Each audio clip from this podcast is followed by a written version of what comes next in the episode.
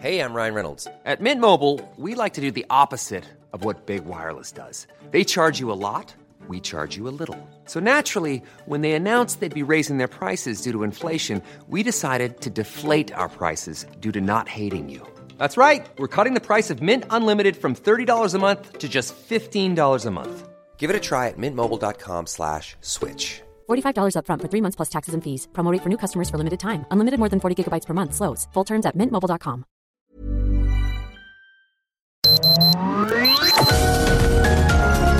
Heraldo Media Group presenta Sergio Sarmiento y Lupita Juárez.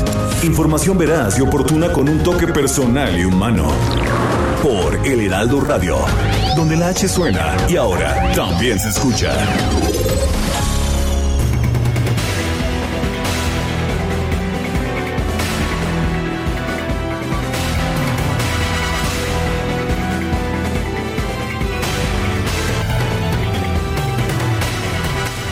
Se retracta la Auditoría Superior de la Federación después de que el presidente de la República advierte en la conferencia de prensa mañanera que él tiene otros datos sobre el costo de cancelación del aeropuerto, el nuevo aeropuerto internacional de México se reconoce que existen inconsistencias en la cuantificación realizada en el marco de la auditoría, por lo cual su contenido está siendo objeto de una revisión exhaustiva, en particular en relación con la metodología utilizada para determinar el costo de la cancelación del proyecto del aeropuerto de Texcoco, es lo que señala la Auditoría Superior de la Federación en un comunicado inusitado.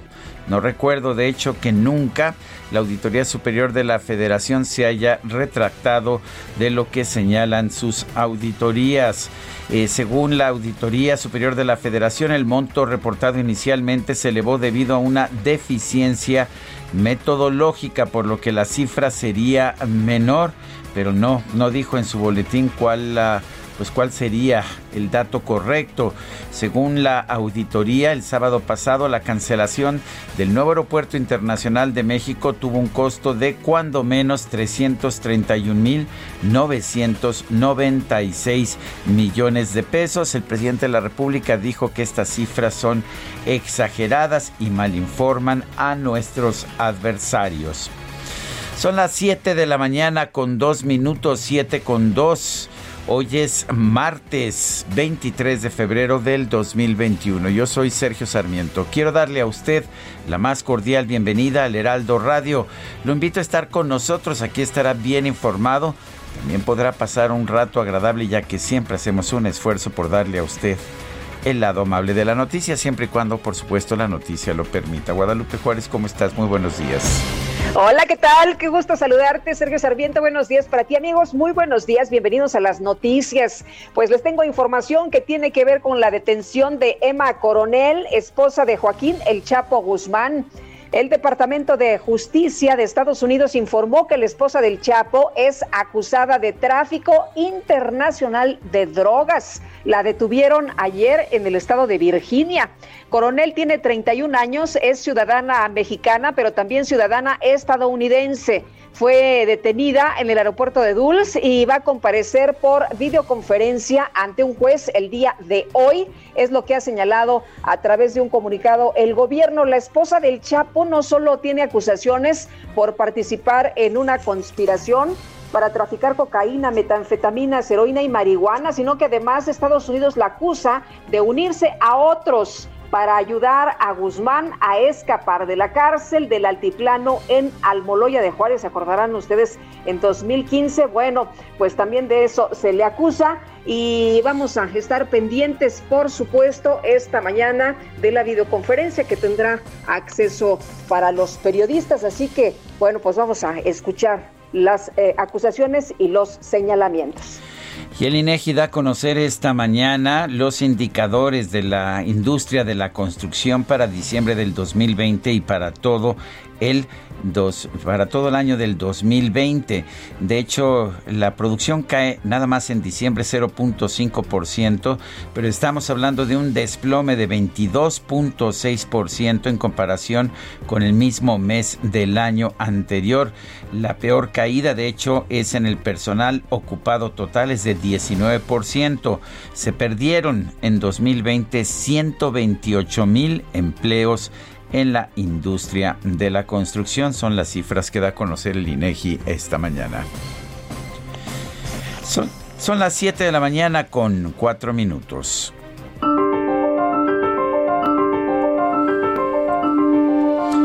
Burocracia es el arte de hacer imposible lo posible. Javier Pascual Salcedo.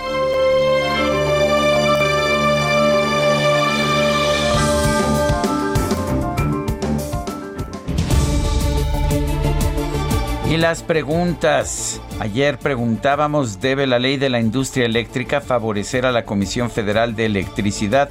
Nos dijo que sí, 8.7% de quienes respondieron que no, 87.4%, quién sabe, 3.9%. Recibimos 8.100 votos. Y esta mañana ya coloqué en mi cuenta personal de Twitter, arroba Sergio Sarmiento, la siguiente pregunta. La Auditoría Superior de la Federación se retractó de su cálculo del costo de la cancelación del NAIM. ¿Por qué lo hizo? Por honestidad, nos dice el 4%, por presión del gobierno 91.1%, no sabemos 4.9%, en 38 minutos hemos recibido 1.309 votos. Las destacadas del Heraldo de México. Y ya está con nosotros Itzel González con las destacadas. Adelante, Itzel, buenos días. Lupita, Sergio, amigos, muy buenos días. Excelente martes 23 de febrero del 2021. Ya casi terminamos con este mes. Solamente nos falta lo que resta de la semana y se nos acabó el mes de febrero. Lupita, Sergio, con muchísima información que se publica esta mañana en el Heraldo de México. Así que vamos rapidito con las destacadas del Heraldo. En primera plana, ante pandemia, mexicanos rompen récord en ahorros. El saldo en depósitos de familias y empresas en bancos alcanzó más de 6 billones de pesos. País por veda electoral apuran entrega de apoyos. El gobierno federal anticipa la dispersión de 200 mil millones de pesos de los diversos programas sociales.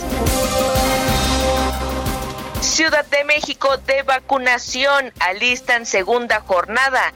Entre mañana y el 5 de marzo, los adultos mayores de Iztacalco, Tláhuac y Xochimilco recibirán su dosis de Sputnik B.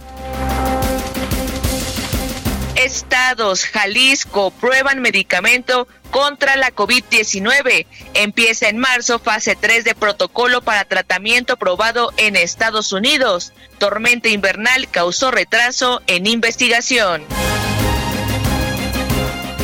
Orbe, pandemia. Estados Unidos rebasa los 500 mil fallecidos. En Central Falls, con alta presencia de indocumentados, pueden vacunar a todos los mayores de 18 años. Meta Liga MX Femenil rinde frutos. Mónica Vergara ya saca provecho del torneo para el Tri. Finalmente, en mercados privadas, escuelas amenazan con abrir. Aseguran que a partir del primero de marzo regresan las clases presenciales. Sergio Lupita, amigos, hasta aquí las destacadas del Heraldo. Muy feliz martes. Gracias, Itzel. Igualmente, buenos días. Son las 7 de la mañana con 8 minutos. Vamos a un resumen de la información más importante. Hoy es martes 23 de febrero de 2021. La Auditoría Superior de la Federación reconoció que hay inconsistencias en la auditoría que indicaba que la cancelación del nuevo aeropuerto internacional de la Ciudad de México en Texcoco habría tenido un costo superior a lo estimado por el gobierno, por lo que va a realizar una revisión de la metodología utilizada. El organismo explicó que hasta el momento se ha detectado que el costo de la cancelación del proyecto es menor a lo estimado en la auditoría, por lo que una vez que cuente con mayores elementos presentará un informe del caso. El PAN en el Senado exigió al gobierno federal que respete las facultades de la Auditoría Superior de la Federación y reconozca las irregularidades de su administración. La senadora Kenia López exigió que detenga los ataques en contra de ese organismo. Desde Acción Nacional hacemos un llamado al Ejecutivo Federal y a sus legisladores a que no inicien, como en otros casos, un ataque en contra de la institución que hizo pública la información ya que sería atentar contra la transparencia y la fiscalización necesaria para los recursos públicos, porque no estamos hablando de la chequera de López Obrador, sino de los impuestos de las y los mexicanos. El gobierno debe, reconocer que la Auditoría Superior de la Federación presenta un informe en cumplimiento a sus facultades y sus observaciones deben ser atendidas. Y la bancada del PRD en la Cámara de Diputados pidió al presidente que, en lugar de descalificar a la Auditoría Superior de la Federación, aclare las irregularidades y la falta de transparencia en el ejercicio de los recursos públicos durante su primer año de gobierno. El Departamento de Justicia de los Estados Unidos informó que este lunes fue detenida Emma Coronel, esposa de Joaquín El Chapo Guzmán, acusada de tráfico de drogas a nivel internacional, también de conspirar para ayudar a su esposo a escapar del penal del altiplano. Edwin N., hijo de Santiago Mazari, alias El Carrete, líder criminal de los Rojos, fue sentenciado a pasar cinco años en el Centro de Ejecución de Medidas Privativas de la Libertad para Adolescentes por el delito de secuestro. Una jueza federal otorgó una suspensión provisional al excomisionado de la Policía Federal Facundo Rosas Rosas para evitar que sea detenido por la Fiscalía General de la República luego de que fue citado a comparecer ante la Subprocuraduría Especializada en Investigación de Delincuencia Organizada. Un tribunal federal ordenó reponer el procedimiento de la orden de aprehensión librada en contra de la hermana y el cuñado del expresidente municipal de Iguala Guerrero, José Luis Abarca, por lavado de dinero y presuntamente formar parte de la organización criminal Guerreros Unidos. El Instituto Nacional de Migración ofreció al gobierno de Guatemala cubrir los gastos de la repatriación de los cuerpos de los migrantes asesinados en Camargo, Tamaulipas, el pasado 22 de enero. Y un juzgado federal concedió una suspensión definitiva a organizaciones civiles de Yucatán para frenar por tiempo indefinido las obras del tren Maya en los municipios de Mérida, Izamal y Chocholá. La Comisión Estatal de Agua y Saneamiento de Tabasco aseguró que la Comisión Federal de Electricidad realizó de manera indebida la captación de energía eléctrica en la última semana, lo que dejó sin suministro de agua diversas zonas del estado. Vale la pena señalar que se utilizó, de hecho, esa, esa agua eh, para, pues precisamente compensar la falta de energía provocada por la suspensión de eh, importaciones de gas de los Estados Unidos. El ex candidato presidencial Ricardo Anaya aseguró que la reforma a la ley de la industria eléctrica presentada por el Ejecutivo promueve la generación de energía sucia y cara, por lo que llamó a los legisladores de oposición y de Morena a que no avalen la iniciativa. La CFE tiene que comprar la electricidad más barata para podértela vender a ti en tu casa, en tu negocio o en una fábrica, lo cual es bueno por el costo, pero también porque es la más limpia. Pero la iniciativa de López Obrador va en sentido totalmente contrario. Lo que promueve es generar energía sucia y cara. La Asociación de Bancos de México advirtió que la reforma a la ley de la industria eléctrica debe considerar que la iniciativa privada necesita claridad y certeza para seguir invirtiendo. Y como parte de su visita oficial a México, el presidente de Argentina, Alberto Fernández, se reunió con distintos empresarios mexicanos que invierten eh, pues eh, en su país para presentarles los sectores considerados estratégicos que están abiertos a la inversión extranjera eh, directa. Además, el presidente Fernández y el canciller Marcelo Ebrard realizaron un recorrido por las instalaciones de los laboratorios Liomont, donde se envasan las vacunas contra el COVID-19 de la farmacéutica AstraZeneca. Sí, están haciendo outsourcing. Bueno, y el presidente López Obrador ya recibió al presidente Alberto Fernández en Palacio Nacional como parte de esta visita oficial a nuestro país. Y el canciller Marcelo Ebrard informó que este lunes llegaron a México las primeras 200 mil dosis de la vacuna rusa contra el COVID-19. Gobierno federal emitió un decreto para crear fracciones arancelarias especiales y eliminar los impuestos para la importación de vacunas contra el COVID-19 y tanques de oxígeno medicinal. El gobierno del Estado de México anunció que el programa de vacunación contra el COVID-19 en adultos mayores de Catepec va a estar activo durante las próximas tres semanas. El gobierno de la Ciudad de México informó que a partir de este miércoles va a restablecer la campaña de vacunación contra el COVID-19 en adultos mayores de la capital. Y la jefa de gobierno de la Ciudad de México, Claudia Sheinbaum, garantizó que su administración no permite que haya corrupción en la aplicación de las dosis de las vacunas contra el COVID-19. Fake news falso, completamente. Es igual que el caso de la Miguel Hidalgo, donde se dijo que se estaba haciendo promoción de una vacuna y no, no tuvo absolutamente nada que ver. No puede haber, no puede haber intermediarios porque justamente estamos informando hoy que la vacuna es universal para todos los adultos de 60 y más años y que estamos coordinando para que sea alcaldía por alcaldía. Si hubiera requisitos, si hubiera algún papel, etcétera, pues entonces podría haber este esquema de coyotaje, pero aquí no hay coyotaje, se acabó, es universal, es un derecho. La Asociación Nacional de Teatros Independientes pidió a la jefa de gobierno, Claudia Sheinbaum, que permita la reapertura de este sector con los protocolos sanitarios que se deban aplicar. Y la Asociación Nacional de Escuelas Particulares lanzó un llamado a retomar las clases presenciales a partir del primero de marzo, a pesar de que aún no cuenta con el respaldo de la Secretaría de Educación Pública. La Secretaría de Salud informó que en México ya hay 180.536 muertes por COVID-19, así como 2.043.632 casos confirmados. El secretario de Marina, Rafael Ojeda, informó que fue diagnosticado de nueva cuenta con COVID-19, por lo que va a trabajar desde su casa durante su recuperación. Es la segunda vez que le da COVID. Este lunes la Unión Americana superó el medio millón de muertes por COVID-19. El presidente Joe Biden ordenó que las banderas de todos los edificios federales del país se coloquen a media hasta durante los próximos cinco días como señal de luto.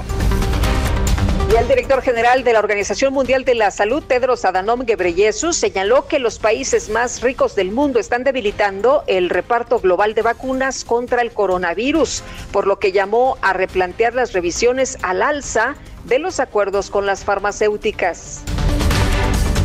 Y en información deportiva, la Comisión Disciplinaria de la Liga MX decidió retirarle tres puntos al América por incurrir en una alineación indebida durante el partido contra Atlas. Son las 7 de la mañana con 18 minutos.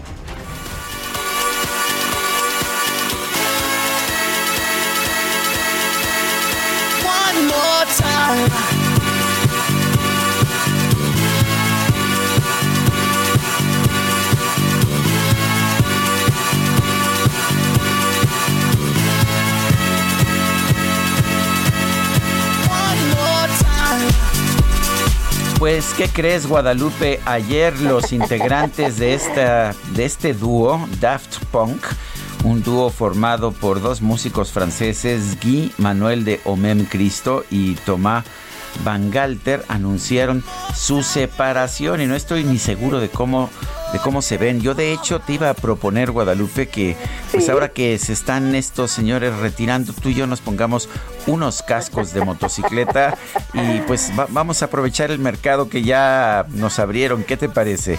Pues sí, ya sabes que cualquier espacio que pues se, se abre se tendrá que ocupar, ¿no? Eh, y, bueno, pues ahí estamos ya listos. Y querido Sergio, tú y yo, ayer le decía a Carla, nuestra productora, ya supiste que se separaron, no quiero hablar de eso. Me duele hablar de eso. ah, qué cosas, pero la música qué buena, ¿no? La verdad es que sensacional, tienen muchísimos éxitos.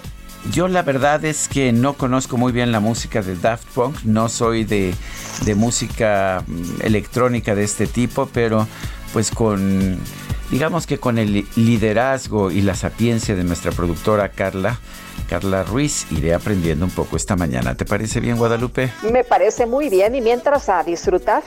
Y como tengo otros datos...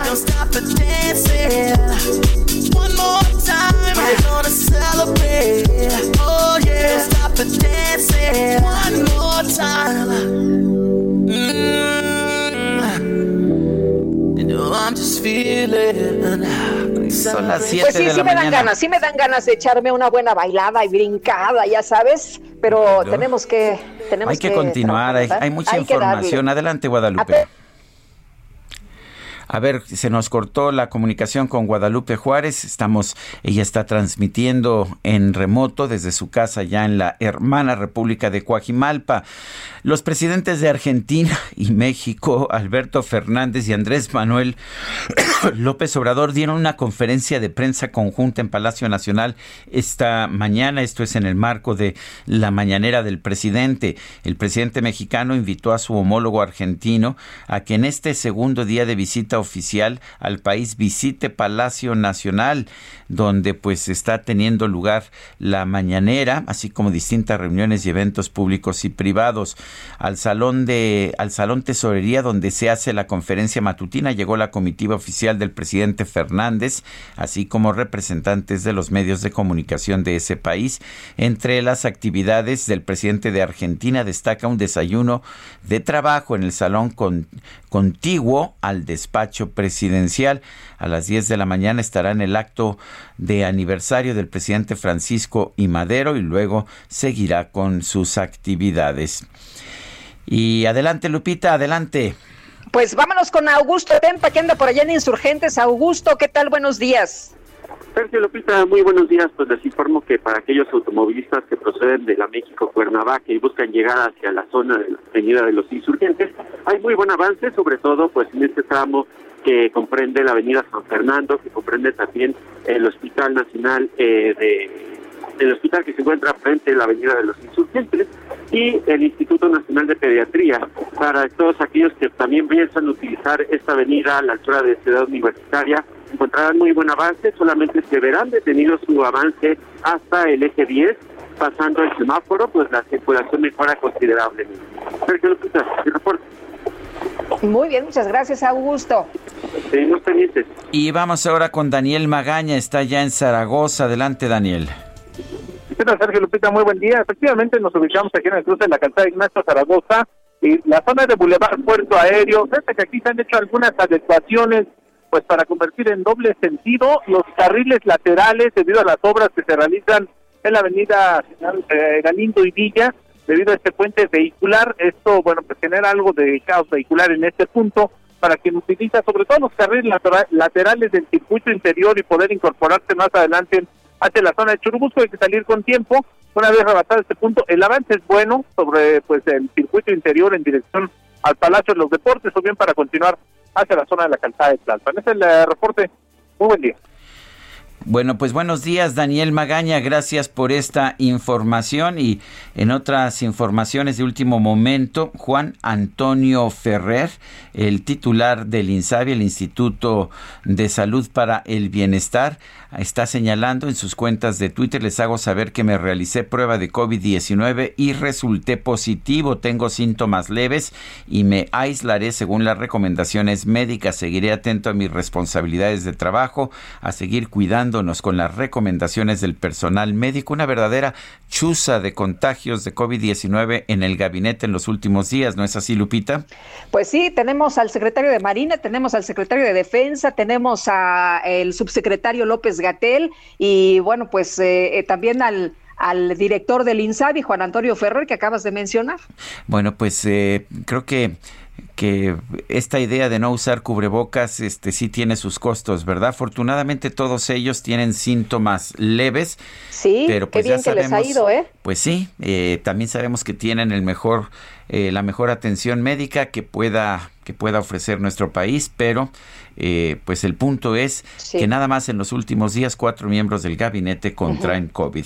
y el presidente que se acaba de recuperar, ¿no? y eh, esta mañana, por ejemplo, en, la, en el recibimiento al presidente argentino, el presidente argentina sí traía su cubrebocas y el presidente mexicano, ¿no? Así parece que son las cosas. Son las 7 con 24. Regresamos Guadalupe Juárez y Sergio Sarmiento. I'm just feeling celebration tonight. Celebrate, don't wait too late. Sergio Sarmiento y Lupita Juárez quieren conocer tu opinión, tus comentarios o simplemente envía un saludo para ser más cálida esta mañana. Envía tus mensajes al WhatsApp 5520 109647.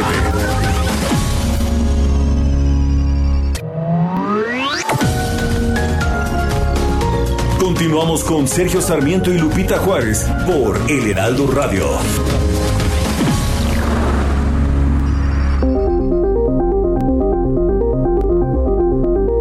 La Human Society Veterinary Medical Association impulsa cada año desde 1995 el Día Mundial de la Esterilización Animal durante el cuarto martes de febrero para ayudar a aumentar la conciencia sobre la necesidad de esterilizar debido a los efectos positivos que puede tener. Se estima que muchos animales abandonados alguna vez tuvieron un hogar y que posteriormente han sido dejados a su suerte por causas de diversas índoles, siendo las más comunes la dificultad económica de mantener su alimentación y vacunas reglamentarias, así como la falta de pericia para adoptar y criar a una mascota como un miembro del grupo familiar.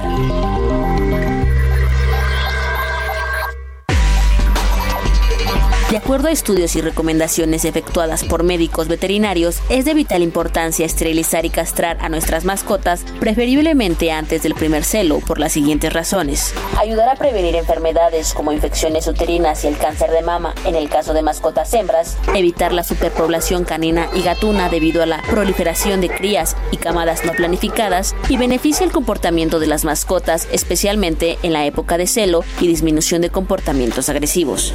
La divulgación de información y ejecución de acciones por parte de organismos, fundaciones y ONGs es fundamental para evitar la sobrepoblación de animales abandonados y el control de la natalidad de las especies de perros y gatos, evitando así problemas de salud pública y ambiental.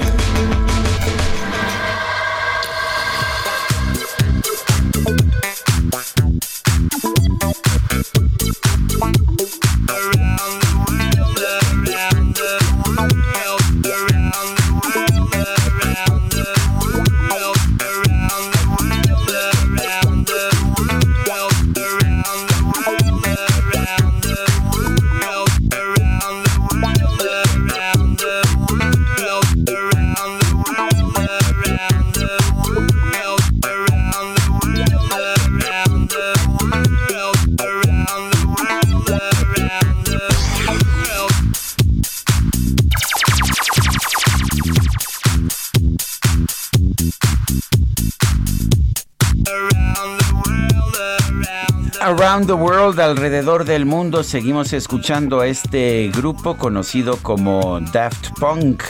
Se caracterizan por, pues, por, usar cascos. A ver, yo uso casco cuando ando en mi moto y nadie me pela. Entonces, ¿por qué estos señores se hicieron tan famosos? No entiendo. Oye, por eso de Around the World te salió muy bien, ¿eh? A ver, ahí un te, salió un efectillo ahí muy ah, es que DJ Kike, pues ya sabes que es, muy cuate con, con los Daft Punkeros. Se separan, se separan estos, estos, uh, este par de músicos franceses y tenemos mensajes de nuestro público. Buen día, les saludo del punto de vacunación de Río de Luz en Ecatepec. No habrá vacuna, Rita Ayala, es lo que nos dice esta mañana. Y por otra parte, una persona nos dice, como siempre me alegra la mañana, es muy triste ver cómo se manipula ahora las instituciones públicas. Yo tengo otros datos de ver cómo la economía de nuestro país está yendo a la ruina y cómo muchas familias han perdido a sus miembros. Sí, yo tengo otros datos. Este gobierno no es como los otros.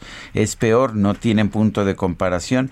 Nunca ha habido algo tan desastroso en nuestro país, por decirlo menos. Mi nombre es Ana Luisa Chávez y esos son los datos que yo tengo. Esos son los datos que yo tengo, pero no lo olvidaré en las urnas y espero que los demás mexicanos tampoco. Hola Sergio y Lupita, excelente día. Tengan ustedes saludos afectuosos para todos los del equipo de trabajo. Los escucho desde San Jerónimo en la Ciudad de México. Soy Patricia, la de todos los días, nos dice. Son las 7 de la mañana, 7 de la mañana con 34 minutos. La Secretaría de la Función Pública respondió a las observaciones de irregularidades que detectó en el ejercicio de 2019 la Auditoría Superior de la Federación. El maestro Raimundo Alba Huitrón, director general de Comunicación Social de la Secretaría de la Función Pública, está en la línea telefónica. Maestro Alba Huitrón, ¿cómo está? Buenos días. Muy, buenos días, Sergio Lupita. Un gusto platicar Hola. con ustedes. Buenos días, gracias. Eh, maestro, cuéntenos, eh, ¿cuáles son las observaciones que pueden ustedes hacer a estas observaciones que hace la Auditoría Superior de la Federación? ¿Cuáles son sus comentarios?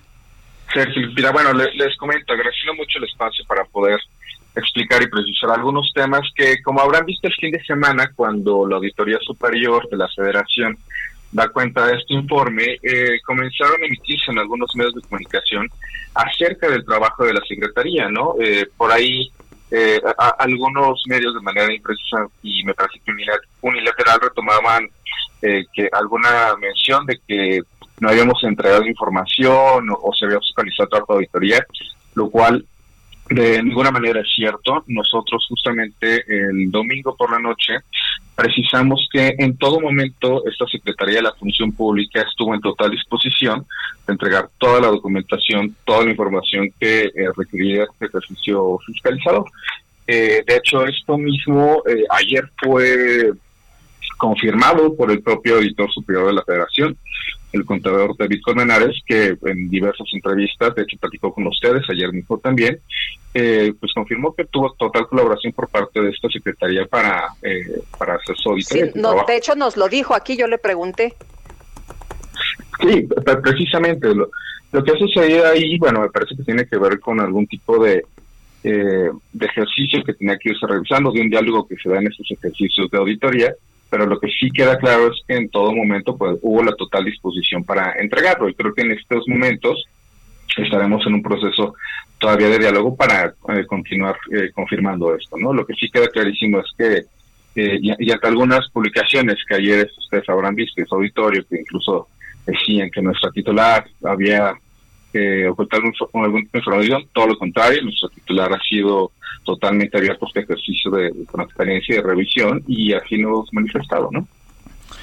Eh, hay, una situación eh, que se ha comentado mucho en las últimas horas, esto que el presidente señaló que se tenían otros datos y bueno, que de inmediato la Auditoría Superior de la Federación pues dijo que se iban a, revisar, que se iba a revisar la metodología. Eh, Raimundo, ¿qué nos puedes decir sobre esto?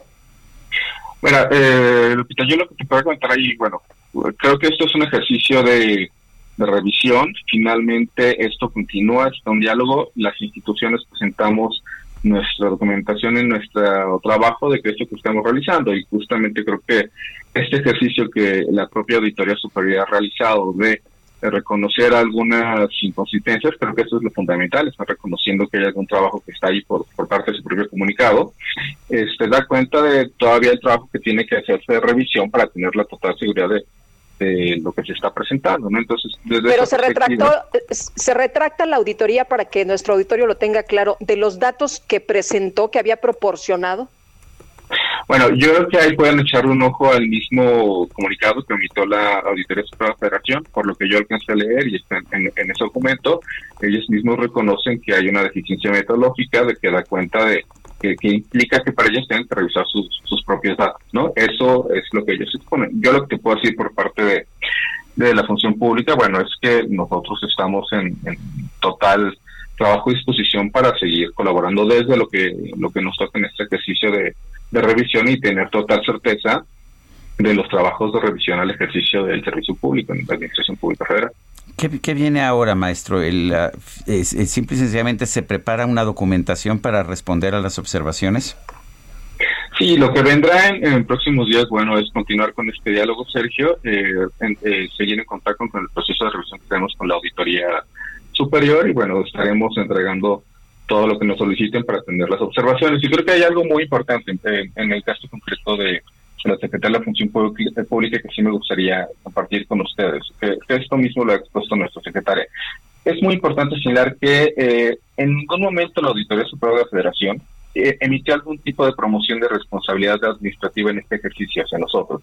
Es decir, eh, hay observaciones que nosotros estamos revisando, claramente son sugerencias, así es, es la misma definición que tiene, son sugerencias para la mejora de la operación, pero en ningún momento está emitiendo algún tipo de, de procedimiento, que como ustedes saben, pues es lo que podría ser si si hubiera otra cosa. Eso no ha ocurrido, por lo tanto nosotros en este proceso que viene Sergio seguiremos en el ejercicio de revisión con auditoría, proporcionando toda la información que, nos soliciten para aclarar estos aspectos y claro, lo hemos señalado también, pues estaremos atendiendo los, eh, las recomendaciones que nos hacen con responsabilidad, porque finalmente, como un ente fiscalizador y un ente también de mejora la gestión pública en, la administración pública federal, pues es, eh, somos congruentes con estos ejercicios ayudan a, mejorar el servicio que estamos ofreciendo. Eh, Raimundo, ¿cuánto tiempo tienen ustedes para eh, pues conformar estas carpetas y regresárselas a la Auditoría Superior de la, de la Federación? Eh, mira, todavía hay, hay, un proceso que llevará un tiempo eh, por cada una de las partes que está ahí. A eso sí me gustaría más bien que, eh, como, como, fuéramos avanzando, si gustan podemos ir platicando para que tengan las certeza los tiempos en los que estamos. Muy bien. Maestro Raimundo Alba Huitrón, director general de Comunicación Social de la Secretaría de la Función Pública. Gracias por tomar nuestra llamada. Sergio Lupita, muchísimas gracias a ustedes. Un gusto. Hasta luego, buenos días. Son las 7.41, vámonos al clima. El pronóstico del tiempo. Sergio Sarmiento y Lupita Juárez. Alex Ramírez, meteorólogo del Servicio Meteorológico Nacional de Conagua, cuéntanos cómo nos va a tratar el clima en las próximas horas. Hola, ¿qué tal? Muy buenos días, Sergio Lupita. Les mando un saludo a ustedes y a la gente que nos escucha. Y bueno, les comento que para hoy se pronostican lluvias puntuales fuertes en Veracruz, esto es en la porción sur, y en Oaxaca en el norte, y chubascos en Chiapas, Tabasco, Campeche, Yucatán y Quintana Roo. Esto debido a la interacción entre el frente frío, entre el frente número 37 y un canal de baja presión sobre el sureste del país y la península de Yucatán. Asimismo, la masa de aire frío mantiene ambiente frío a muy frío durante la mañana y noche sobre los estados de la Mesa del Norte, el Oriente y el centro del país, además de evento de norte de corta duración en lo que es el Istmo y Golfo de Tehuantepec, así como bancos de niebla matutinos en zonas altas del Oriente y sureste de México.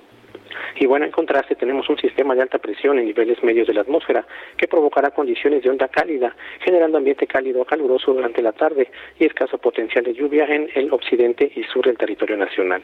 Y bueno, para la Ciudad de México se prevé cielo con nubosidad dispersa a lo largo del día. El ambiente será cálido y sin lluvia. El viento será de dirección variable de 5 a 15 kilómetros sobre hora, con rachas de 30 kilómetros sobre hora. Y se pronostica una temperatura máxima de 25 a 27 grados centígrados y la mínima para mañana será de 5 a 7 grados centígrados. Este fue el pronóstico meteorológico para el día de hoy. Muy bien, Alex, muchas gracias. Muy buenos días. Buenos días. Y tras el reclamo del presidente Andrés Manuel López Obrador en la mañanera de ayer, pues vimos una situación que yo no recuerdo haber visto nunca. La Auditoría Superior de la Federación se retractó de la información que dio a conocer, dijo que tenía errores metodológicos y que el costo de la cancelación del nuevo Aeropuerto Internacional de México había sido más bajo de lo que había dado a conocer. Tenemos en la línea telefónica a Juan Manuel Portal, ex auditor superior de la Federación. Eh, don Juan Manuel Portal, buenos días, gracias por tomar la llamada. Buen día, Sergio. Muchas gracias a ustedes. Eh, Lupita. Buen día. Hola, ¿qué tal? Buenos días. Lo primero que, que, tengo es asombro. Yo no recuerdo nunca haber visto una retractación de esta naturaleza por parte de la Auditoría Superior de la Federación. ¿Qué opina, Juan Manuel? La verdad, yo tampoco lo entiendo. El, el fondo de esto es que lo que contiene un informe, las opiniones son cuidadosamente revisadas. Yo sé, me consta, el trabajo de la Auditoría Superior es de un conjunto de profesionales muy capacitados y muy conocedores de lo que es el manejo tanto de la contabilidad como del presupuesto gubernamental. Así que lo que se presenta en un informe es la conclusión de cada una de las auditorías hechas por mucha gente que finalmente son revisadas por los cuerpos directivos. El decir que hay que volver a revisar me parece que está eh, muy raro. Esto no, no puede ser una, una opinión que se eh, expresa con base en evidencia, en resultados, en documentos, etcétera, bueno, no es definitiva. Está sujeta a una eh, justificación, comprobación por parte del ente auditado. Así que cualquier opinión que se haya expresado, pues está en espera todavía. Hay días, tiempos, semanas como para que se presenten justificaciones o documentación que pueda cambiarla. Pero de entrada, sin haber recibido nada extra, extra de lo que vimos días antes, me suena muy raro. Eh, la, Auditoría Superior de la Federación, tras los señalamientos del presidente el día de ayer, Juan Manuel, eh, dijo que, se había equivocado. Eh, ¿cómo, cómo, leíste tú esta declaración? Bueno, Lupita, lo que eh, entiende el presidente, lo hemos visto durante casi, bueno, casi siempre en los dos años que está al frente del gobierno negando absolutamente todo, es un estado de negación permanente de lo que no le parece que es o que deba de ser. Eh, lo que expresa el presidente hace eh, considerar como que la Auditoría Superior toma las opiniones de personas o de medios o de publicaciones para expresar su informe. Esto no es así. El informe de la Auditoría Superior está basado en auditorías, lo que se llama técnicamente en evidencia competente, suficiente para poder eh, presentar un resultado como tal, una evaluación. Así que difiere completamente lo que dice el presidente. El presidente es el que tiene sus datos, pero sus datos están mal. Confío yo más en lo que presentó la autoridad superior y anticipo. No he acabado de analizar o de bajar inclusive el informe. Como ustedes saben, el informe es muy extenso y hay que verlo con cuidado por lo pronto, usted, eh, usted ha estado consciente en alguna ocasión que se utilicen las cifras de los informes de la Auditoría Superior de la Federación para pues presentar o promover posiciones políticas contra el gobierno o contra alguna institución del gobierno? En absoluto, nunca lo he visto. Nunca lo he visto. Son, como decía yo, resultados de trabajos de profesionales basados hay una asociación internacional, la INTOSA, y la Auditoría Superior de la Federación forma parte importante de esta institución mundial. Eh, lo que hace la, auditoría es basarse en las normas, procedimientos, prácticas que están avaladas mundialmente. Las eh, prácticas, principios, podríamos llamarle normas de auditoría, son eso, normas de auditoría, orientan el trabajo de los auditores. Y es un trabajo, insisto, muy profesional, muy cuidadoso. Quizá aquí habrá que esperar si es que los entes auditados, aquellos que se ven afectados con estos resultados, por falta de comprobación o demostración de lo que hicieron con los recursos que les fueron asignados, habrá que esperar este mes a ver qué es lo que ocurre con la respuesta de los entes. El presidente dijo que ahí lo iba a presentar y que la autoridad ojalá lo presente igual. Pues ojalá lo tengamos así muy transparente como debe de ser, porque la rendición de cuentas a la que está obligada cualquier ente gubernamental creo que es un elemento importantísimo para la ciudadanía en general. Pues Juan Manuel Portal, ah, perdón, adelante Lupita. Sí, nada más una, una última pregunta si me, si me permite. Eh, Con mucho gusto. Eh, ayer se, se mencionó mucho en, en Twitter que cuáles otros datos, el presidente hablaba de otros datos y, y, se preguntaba mucho la gente cuáles otros datos y los datos que recibe la auditoría son los que recibe del propio gobierno. Así es. Es imposible que eh, la gente del presidente recibiera el sábado el informe y para ayer lunes tuviera ya otros datos. Estaría un equipo muy grande para poder hacer un análisis como ese. Así que dudo que tengan otros datos, simplemente como dije al principio, es negar lo que no les parece que es adecuado.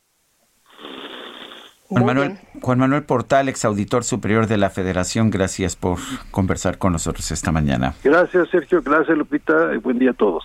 Gracias, muy buenos días. Y vámonos ahora con Mónica Reyes. Hola, ¿qué tal? Muy buenos días. Qué gusto saludarlos esta mañana aquí en el espacio de Sergio Sarmiento y Lupita Juárez. Y vamos a platicar ustedes, queridos amigos, cómo andan en ese tema del amor, en ese tema que tiene que ver con la relación de pareja. Sí, es muy temprano, pero nunca llora, ¿verdad, Pausazo, para hablar al respecto? No, hombre, es un tema que no tiene horarios, Moni. Es un tema del placer, es un tema del amor. Si usted quiere tener una relación íntima perfecta, ganadora, triunfante con su pareja, tiene que marcar al 800 230 800 230 mil porque si usted marca en este momento se va a llevar Black is the New Blue, que es esta belleza, Moni. Es un tratamiento ganadorcísimo que es un suplemento alimenticio que les va a ayudar a los hombres a tener mayor placer, mayor potencia, pero no solo a los hombres, nosotras también lo vamos a disfrutar. ¿Por qué? A ver, hombres, escuchen, ustedes van a tomar este tratamiento, no van a tener efectos colaterales como tenían con los antiguos medicamentos, que eran las pastillitas azules que te da dolor de cabeza, hipertensión, incluso infartos. Olvídelo, eso es cosa del pasado. El día de hoy es Black is the New Blue, sin efectos colaterales mayor potencia, mayor placer. Y bueno, no son resultados de cuatro horas, son resultados duraderos. Escuchó muy bien. Así que usted va a poder cuando quiera, a la hora que quiera. Así que llame al 800 mil ¿Y qué nos tienes de promoción, Pau? Eso, mi Moni. Eso me gusta, esa actitud de Moni de que quiere regalarles algo. Yo sí, también. por favor. A los que marquen al 800 mil en la compra de un tratamiento se va a llevar otro completamente gratis. En la compra de uno, el segundo se va gratis marcando al 800 mil Es momento que pida Black is the New Blue, que es la nueva era de la tecnología. Así que únase, siéntase increíble. Y mujeres, nosotros también nos vamos a sentir espectacular. Claro. Así que nosotros también podemos marcar al 800 mil y darle esa sorpresita a nuestro marido y a nosotras. A la pareja. Hay que marcar en este momento el número que nos dio Pau Sasso. Y bueno, pues anímense, anímense. Muchas gracias, Pau. Gracias a ti, mi Moni. Regresamos con ustedes a las noticias. Sergio Sarmiento y Lupita Juárez. Gracias, Mónica. Y vamos con Alan Rodríguez, está en Ecatepec. Adelante, Alan. Lupita, Sergio, muy buenos días. Nosotros nos encontramos en estos momentos frente al Centro Cívico Melchor Musquis, esto en el municipio de Catepec, Estado de México. Este es uno de los módulos de vacunación donde se informó que a partir del día de hoy y durante los próximos 24 días se estaría llevando a cabo el proceso de vacunación. Sin embargo, por ese motivo tenemos en este punto un campamento por parte de personas quienes han pasado toda la noche en espera de ser los primeros en recibir la primera dosis de esta vacuna. Sin embargo, el día de ayer, aproximadamente a las once y media de la noche, comenzó a difundirse una imagen en la que se informa que no habría servicio en ninguno de los módulos, únicamente en los instalados en la zona de las Américas. Por este motivo, muchas personas se encuentran molestas ya que han pasado la noche en balde en este punto y también están haciendo la solicitud de que se acerque alguna autoridad del municipio para explicar si es que sí se va a llevar a cabo este proceso o si es que no se va a llevar a cabo, ya que algunas personas han mal informado que sería el día de hoy a partir de las 11 de la mañana. Por este motivo hay mucha incertidumbre y mucha molestia, por lo cual vamos a estar al pendiente y visitando otros módulos para informarles cómo se está llevando a cabo este proceso de vacunación contra el COVID-19. Muchas gracias, Alan Rodríguez. Continuamos al pendiente, muy buen día. Pues qué relajo desde el día de ayer, la verdad creo que pudo haberse pues, organizado de, mejor manera, ¿no? y Daniel Magaña, ¿qué más tenemos? Daniel Magaña, ¿nos escuchas? Bueno, sobre el tema, mientras, mientras logramos contactar a Daniel Magaña, a ver, si hay pocas vacunas, eso se entiende, eso no es culpa del gobierno, pero pues por lo menos puedes organizarte bien y no tener a los a las pobres a los pobres adultos mayores eh, en sillas o haciendo colas o o, como nos contaba Alan no hace rato toda la noche oye. Sí increíble. Bueno adelante Lupita ya está, eh, ya está Alan, Daniel, perdón, Daniel Magaña, ya Daniel, ¿ya andas por aquí? Así es, Sergio Lupita. Bueno, pues las enseñanzas de la semana pasada de pues referente al tema que toman, bueno, pues es precisamente por lo que el día de hoy aquí nos ubicamos en el Palacio de los Deportes, se va a realizar un simulacro de vacunación. Hemos eh, dado pues eh, precisamente seguimiento a esta situación en el módulo que se ubica en el Palacio de los Deportes. Hay dos hay dos sedes para la alcaldía Iztacalco, que es en donde se plantea vacunar a más personas. Una de ellas está en la puerta 5 donde nos ubicamos, en donde bueno, pues las personas ya se preparan pues para realizar este simulacro y evitar la situación que bueno pues se presenta en el Estado de México en este momento. Las personas pues ya están, sobre todo personal del gobierno de la ciudad, también algunas eh, voluntarios de la Escuela Superior de Educación Física, que será otra de las sedes, en estas carpas en donde bueno pues han colocado 50 sillas. Estamos atentos de este simulacro y precisamente el objetivo es evitar que las personas de la tercera edad, bueno pues esperen hasta seis o siete horas y pues de esta manera es como pues se plantea pues vacunar el, a partir del día de mañana en esta demarcación Iztacalco, en Tláhuac también y en Xochimilco. Y bueno únicamente las personas que transitan en el eje 3 sur, el carril de extrema derecha está siendo utilizado precisamente se ha realizado como un tipo de bahía por parte de elementos de la Secretaría de Seguridad Ciudadana para bueno pues facilitar el acceso y facilitar también este simulacro para evitar los problemas el día de mañana. Así es como está pues llevándose a cabo esta situación aquí en, la zona del circuito y el eje 3 Oriente, el eje 3 Sur. Es el reporte y bueno, pues vamos a continuar atentos. Muy buen día. Gracias, Daniel. Hasta luego. Son las 7.54, Guadalupe Juárez y Sergio Sarmiento estamos en el Heraldo Radio.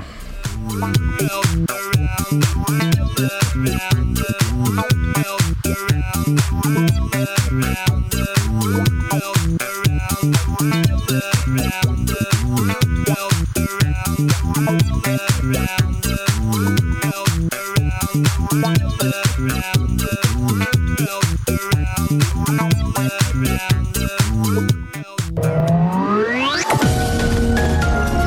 Sergio Sarmiento y Lupita Juárez quieren conocer tu opinión, tus comentarios o simplemente envía un saludo para ser más cálida esta mañana. Envía tus mensajes al WhatsApp 5520 109647.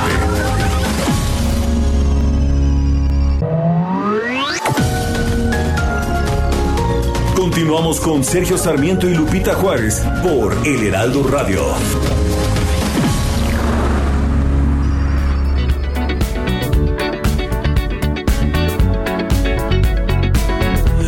The legend of the phoenix all ends with beginnings. What keeps the planet spinning? Ah, uh, the force from the beginning. Love.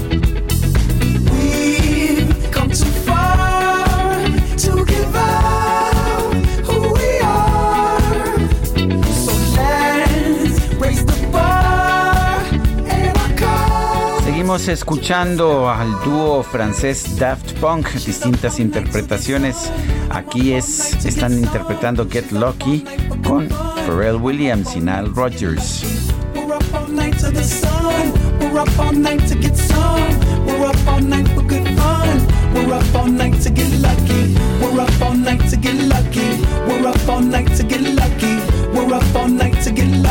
Pues sí, se pone una de buenas. Oye, y tenemos mensajes esta mañana. Saludos Sergio Lupita, soy Jesús Díaz de Azcapotzal. Con este par de años de la 4T nos ha mostrado su verdadera capacidad. No hay problema con tener errores, el verdadero problema radica en negarlos, maquillarlos y culpar de estos a los adversarios, los conservadores y los neoliberales. Feliz martes y pronta vacuna para todos. Dice otra persona, buen día, felicidades al mejor dúo de la información real, amena y con otros datos muy reales. Soy el doctor Guillermo Lugo. Pobres mexicanos, seguimos viviendo de sueños, promesas y ahora otros datos cuando frente a nosotros tenemos la peor crisis económica desde antes de la pandemia que cayó como anillo al dedo. Son las 8 de la pues mañana. Perdón, Lupita. Sí, eh, eh, no, no todo mundo lo ve así. Fíjate que hoy el presidente de Argentina ha pronunciado estas palabras. Por fin México tiene un presidente que merecen los mexicanos, con López Obrador, con grandes valores éticos y políticos. Pero bueno, pues seguimos con, con la información y vamos a platicar con Carlos Elizondo Mayer Serra, profesor de la Escuela de Gobierno del TEC de Monterrey, analista político. ¿Qué tal, Carlos? Muy buenos días. ¿Cómo estás, eh, Lupita? ¿Qué tal, Sergio? Eh, Carlos, eh, siempre es un gusto platicar contigo. Bueno, este, en primer lugar, el ayer se retractó la Auditoría Superior de la Federación de las cifras del, del aeropuerto y también este se retractó en otros casos de información que había dado a conocer en su análisis de la cuenta pública. ¿Qué piensas de esto? Mira, Sergio, es lamentable, no lo habíamos visto nunca desde que tenemos una auditoría superior independiente. Es lamentable por muchas razones. La primera, porque si realmente tienen un problema metodológico, qué chafas son. ¿Cómo es que sacan un dato así de explosivo sin haberlo revisado? Entonces se ve muy sospechoso que sea realmente un problema metodológico, porque además, eh, Sergio, pues dicen, cambian otra cosa que esa no es de interpretación ellos habían dicho en la reporte de la auditoría que la Secretaría de la Función Pública les había dificultado acceder a ver la información y hoy nos dicen que no es cierto, que lo que ellos escribieron, que no tuvieron ningún obstáculo, lo quiere aclarar el auditor. Entonces la única explicación no es que haya otros datos, es que hay instrumentos de poder que le permiten al presidente hacer que lo que él diga sea. Y eso es muy preocupante porque la auditoría está para que los mexicanos nos enteremos cómo gastaron nuestros recursos, Sergio. ¿Estás de acuerdo en que se dobló al auditor? Pues mira, mientras no tengamos otra información es la única explicación, porque insisto, no solo hay un problema metodológico, nos dice el auditor, sino que además frases precisas de que nos obstaculizaron el trabajo, dicen en el reporte, ahora nos dice que no es cierto. O sea, eso ya no es un problema de metodología, insisto, o son hiperchafas, con lo cual nos tenemos que preocupar porque un reporte de esta de este, de este tamaño, de esta magnitud, con esta importancia, no lo revisan, que no lo creo, o fueron sometidos a la presión. Y eso es muy grave. Este, este 22 de febrero el presidente te mencionó por nombre, eh, habló de ti, dijo Carlos Elizondo Mayer, sí, ese que fue hasta consejero de Pemex en la época del saqueo más grande de la historia de México y que cree que todos somos iguales. Así son los conservadores, muy hipócritas y de doble discurso. Entonces festejaban lo del dato de la auditoría. Eh, ¿qué, piensas de un presidente pues que te agrede verbalmente, eh, personalmente, directamente? Mira, primero, Sergio, pues es impropio de un presidente. El presidente representa a todos los mexicanos, eh, tiene él un poder frente a un ciudadano como yo inmenso y no hay en la historia de este país y casi ningún país democrático ataques consistentes. No soy el primero, es un club cada vez más amplio. Eh, no hay presidentes que ataquen así a personas con adjetivos que además no vienen al cuento. Porque lo más curioso del ataque, Sergio, es que lo único que hice yo fue retuitear lo que Reforma había reportado eran los datos de la auditoría. Y dice que lo estaba yo festejando. Primero, tendría todo el derecho para festejarlo, pero segundo, no estaba haciendo eso. Pero lo más interesante a mí me parece es esto del doble discurso. Porque, pues, cualquiera puede ver, yo siempre he sido un liberal, un conservador, en la definición más clara de liberal. A diferencia del presidente, yo sí creo que las mujeres tienen derecho a decidir sobre su cuerpo y si estuviera en el poder eso impulsaría él en eso es un conservador. Es un liberal muy clásico, creo que tiene que haber una diferencia, una separación muy clara entre iglesia y Estado, cosa que el presidente dice por un lado que es ser cuarista, pero por el otro está aliado con un partido evangelista y al mismo tiempo usa símiles religiosos y, y, toda una serie de frases religiosas que un presidente laico no debería de usar. En fin, la verdad es que por donde está la hipocresía es por el otro lado y da mucha tristeza y mucha preocupación el presidente no sea capaz de concentrarse en los temas importantes. Tenemos un caos en la distribución de las medicinas y está preocupado, y de las vacunas, está preocupado por denostar a un articulista que lo único que hizo fue poner un tuit. Eh, ahora, eh, eh, Carlos, Dice el presidente que, le están dando información a, a, los, a los conservadores.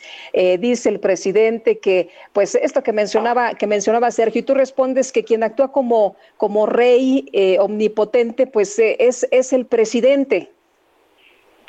Sí, en efecto, digamos, el, el presidente cree que solo vale su palabra, que su palabra es la ley, que solo él puede opinar, que él solo puede decir, y cualquier otro que tenga una visión distinta de las cosas es un adversario. Si tiene una mente propia de alguien que no cree en la pluralidad, en la democracia, pues hay distintas opiniones, distintas versiones de las cosas y de lo que se trata es encontrar la mejor respuesta para los problemas que enfrenta el país. Y lo que tenemos es un presidente que tiene ideas preconcebidas. Veamos el caso de, de la energía eléctrica. Él realmente cree que los problemas de electricidad se resuelven eh, generando, hoy lo traías en tu artículo, o ayer creo, Sergio, no, y al final de tu artículo, cree que la autosuficiencia energética es lo que nos va a generar seguridad, como cuando como bien dices en Texas el problema es que creyeron que lo podían resolver así. El presidente tiene ideas fijas y la realidad le va la va adaptando para que le sirva a la justificación de las cosas que están haciendo sin que haya el mínimo estudio ni el mínimo cuidado, como es el caso de lo que le enojó tanto, que es el aeropuerto de Texcoco. Lo más increíble de la cancelación de ese aeropuerto es que no se hizo con un estudio transparente que podamos los mexicanos realmente entender que allá había un problema de X o Y tipo, de mantenimiento, de lo que fuera, y que por eso era mejor opción desde el punto de vista técnico, presupuestal, para los pasajeros, hacer un, un aeropuerto en Santa Lucía. ¿no? El presidente se le ocurre hacer una cosa y la hace sin importarle las consecuencias. Esta se trataba, Sergio Lupita, de la obra de infraestructura en manos del Estado mexicano más importante que había tenido en su historia. Era un activo de los mexicanos que decidió enterrarlo. Si costó 100 mil millones de pesos, como dice el gobierno, o 300 mil, como decía la auditoría antes de que la presionaran, es irrelevante. Costó una fortuna inmensa por un capricho presidencial. Pues sí. Oye, pero parece que siempre le sale bien al presidente todo lo que lo que dice, ¿no? El presidente le da la vuelta a las cosas. Estamos hablando de sus otros datos y no de los recursos que, pues, de acuerdo con la auditoría superior, se desviaron o las irregularidades que hubo o los sobrecostos. Tienes toda la razón. Eh, el otro día hizo una entrevista de alguien que simpatiza con Andrés Manuel López Obrador y él argumentaba, pobre presidente, siempre asediado por los medios la verdad es que es todo lo opuesto, es un presidente que se va a estos debates, él intencionalmente, para no entrar al tema de todos los problemas que de acuerdo a la Auditoría Superior de la Federación, que no solo es el tema eh, del que ya se retractaron, hay otros, dicen por ejemplo que el tren Maya tiene un, varios problemas de fondo, como no haber hecho una consulta a los pueblos indígenas como marca la Constitución, problemas serios del sobrecosto, no están claros los impactos ambientales, una serie de cosas que sobre eso tendríamos que estar discutiendo, pero estamos discutiendo sobre su capacidad de imponerse frente a la auditoría, que es de sí mismo muy grave, pero es aún más grave o igualmente grave el mal uso que hicieron en el primer año auditado, recordemos que estamos hablando del 19, todavía no se hace la auditoría del 20, del primer año que fueron auditados, donde lo que encontramos son irregularidades y excesos de gasto, pues no tan distintas como las que veíamos antes. Y recordemos cómo festejaba el presidente los datos de la Auditoría Superior de la Federación en el pasado, cuando lo que mostraban es que era que el gobierno de Peña tenía serios problemas de control en el gasto. ¿Qué viene ahora? Eh, todo parece indicar que la nueva ley de la industria eléctrica va a ser aprobada el día de hoy por, el, por la Cámara de Diputados. También parece que está asegurada su aprobación por el Senado. ¿Qué va a pasar con la industria eléctrica mexicana? eso es muy grave, Sergio, muy, muy grave, porque lo que va a pasar previsiblemente y lo más serio es que no van a haber suficientes recursos para eh, desarrollar eh, la capacidad de generación que la economía mexicana requiere, aún creciendo poco, requiere incrementar de forma importante su capacidad de generación. Y por eso se abrió el sector a que los privados pudieran hacerlo, que la CFE no tiene los recursos, y aunque tuviera los recursos, no tiene las capacidades para esa enorme expansión que se requiere en los siguientes 30 años. Entonces vamos a empezar a tener otra vez, como en los 90, que fue la razón por la cual se abrió originalmente el sector eléctrico, previsiblemente vamos a empezar a tener eh, restricciones en el suministro de la electricidad. No necesariamente vamos a ver apagones, porque la CFE lo puede ir controlando, no dando permisos a nuevos desarrollos, no dándole la certeza de suministro de energía eléctrica a nuevas empresas que no llegarán, y lo que no pasa pues no se ve, eh, empresas que tendrán que estar parando su producción, incrementando sus costos, dificultando generar empleos en México y eventualmente podríamos llegar al tema de los apagones. Veremos también, Sergio, una cantidad de litigios brutales, porque esto es realmente una de las decisiones más absurdas, por llamarlo rápidamente, del gobierno. Hoy la CFE gana dinero comprándole barata la electricidad de las subastas que hizo el gobierno anterior, a fines del gobierno anterior, que permitió que tengamos la energía limpia de las más baratas del mundo. En su momento era la más barata, fotoeléctrica y eólica. Unos precios del kilowatt sustancialmente más baratos que lo, a lo que los que ahora van a tener que pagar, porque la nueva regla primero van a tener que conectar a las plantas de la CFE, caras y sucias, y después, cuando estén todas ocupadas de la CFE, se tendrán que conectar las eólicas y fotovoltaicas privadas.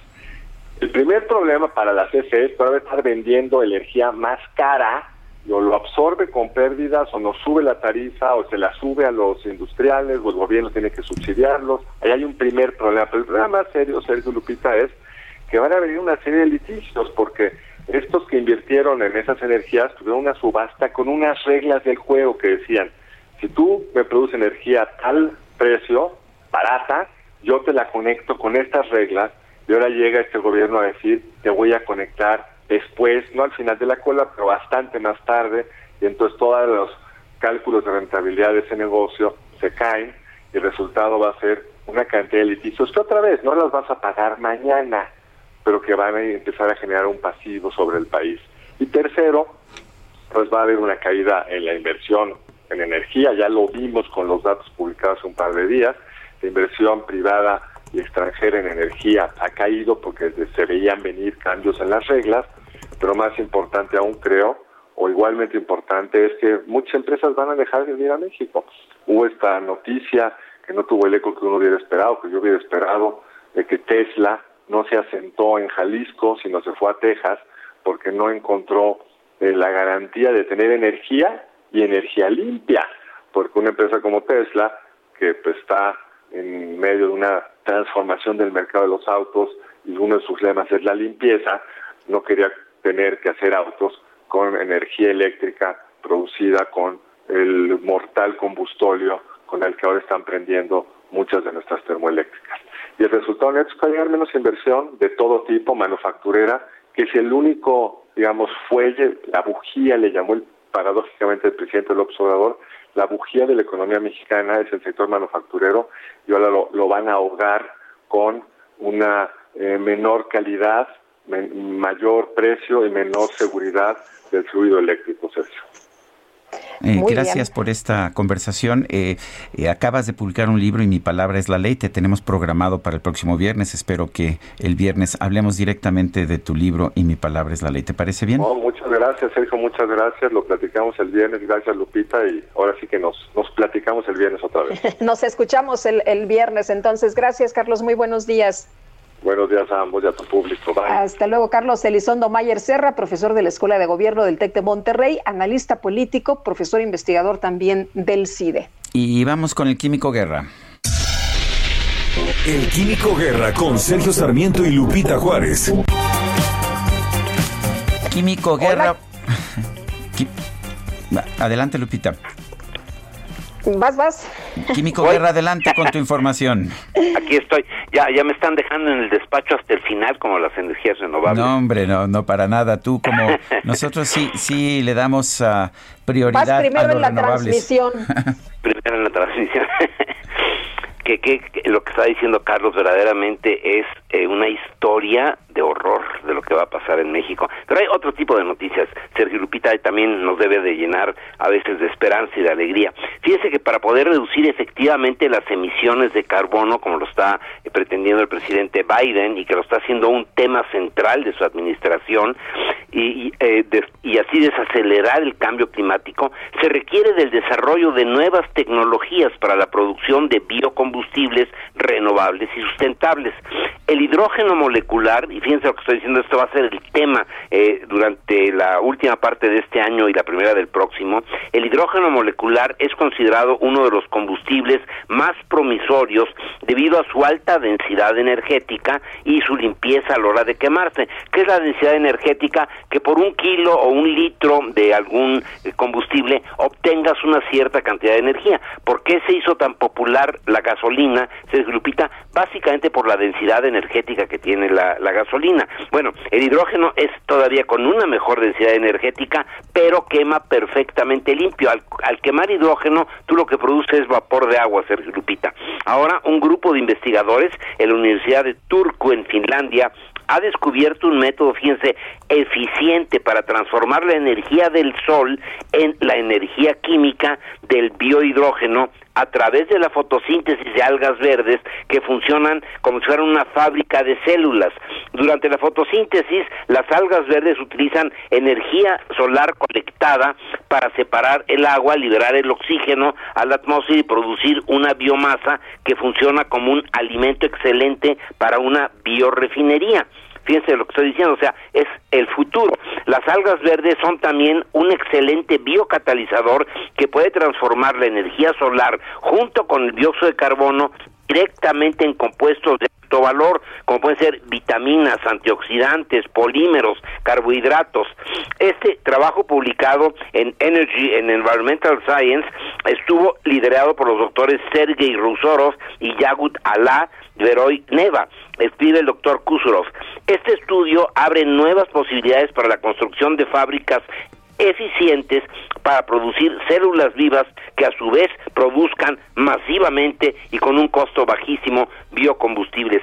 Hacia allá va, allá va el mundo, Sergio Lupita, no con caprichos y con ideas que no obedecen ya a la realidad. El hecho, por ejemplo, en México que eh, la energía fotovoltaica sea más barata que la energía producida por combustóleo, parece ser que no es importante en las ecuaciones del gobierno. Y aquí estamos viendo cómo la ciencia va avanzando precisamente en otro sentido que lo que está haciendo México energéticamente en este momento, Sergio Lupita.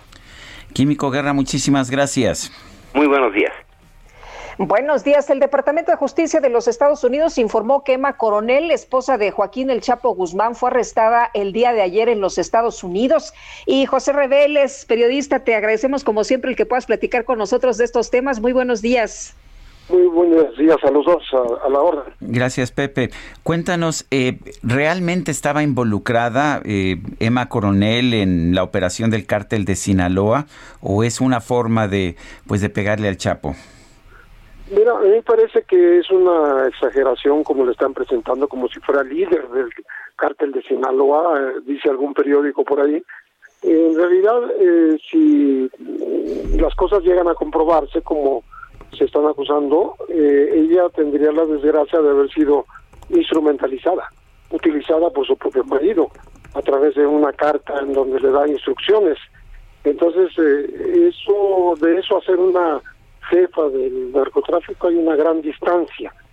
Yo creo que la otra acusación que está eh, ahí pegadita, que es haber colaborado en, la planeación de la fuga del Chapo Guzmán allá por eh, 2015, eh, sí tuviera alguna participación porque su familia o su hermano Edgar, su papá Inés, en su momento fueron capturados precisamente por la, haber eh, digamos, directamente comprado el terreno, eh, horadado el túnel, etcétera, para que se escapara del altiplano. Pero son cosas muy diferentes, ¿no? Eh, José, de hecho, se habla de que en México no hay ninguna investigación en contra de Emma Coronel. En absoluto. Eh, yo creo que si alguna vez hubo algo fue precisamente por la fuga. Y es una investigación que le corresponde a México y que ya de alguna manera se terminó. Están saliendo estas acusaciones, me parece, de una manera tardía, porque pues ella estuvo acudiendo a todas las audiencias de su esposo eh, cuando fue procesado en Estados Unidos y después condenado a cadena perpetua. o sea, o sea que todo ese tiempo no se le tocó. Y, no parecía tener temor de, de, que la fueran a detener, no parecía tener la conciencia intranquila nada, para nada. Eh, hablan de una carta ahora mm, y de unas instrucciones a un individuo con el apodo de Cleto, y todo parece indicar que proviene de Damaso López, porque habla de compadre. Compadre era Damaso López Núñez, de Chapo Guzmán, que por cierto lo ayudó a escapar de Puente Grande y que se convirtió en testigo en contra de él durante el durante todo este juicio. Entonces sí podría venir de ahí la acusación porque cómo tendría una carta manuscrita del Chapo y el FBI, pues solo a través de él, me imagino yo.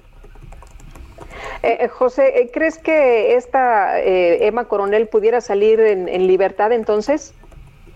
Pues eh, las acusaciones eh, tendrían que probarse, tendrían que ser muy firmes para que ella quede eh, también en prisión. De otra manera, pues tendría que obtener su libertad. Es muy arriesgado, vamos a decirlo, acusarla en falso.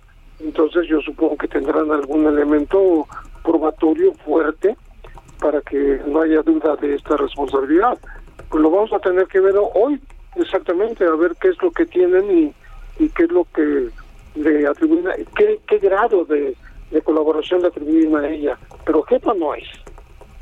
Hoy hoy es virtual, ¿verdad? La, eh, eh, la audiencia.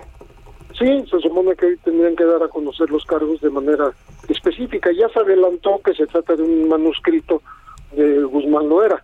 Eh, yo lo veo incluso difícil porque ni siquiera se, ni le gustaba ni sabe muy bien escribir. Cursó solamente segundo de, de primaria. De primaria, sí. Bueno, pues eh, Pepe Reveles, como siempre, gracias por hablar con nosotros sobre estos temas que conoces tan a fondo. a esto. Sí. Con muchísimo gusto, Sergio. Son las son las 8 de la mañana con 24 minutos, 8 con 24 esta mañana. El el INEGI dio a conocer sus indicadores de empresas constructoras para diciembre del 2020. Son cifras desastrosas. 22.6% cayó el valor de la producción de las industrias de la construcción y 19% el personal ocupado entre diciembre del, del 2019 y diciembre del 2020. Se perdieron 128 mil empleos en la construcción. Son las 8 de la mañana con 24 minutos. Guadalupe Juárez y Sergio Sarmiento estamos en el Heraldo Radio.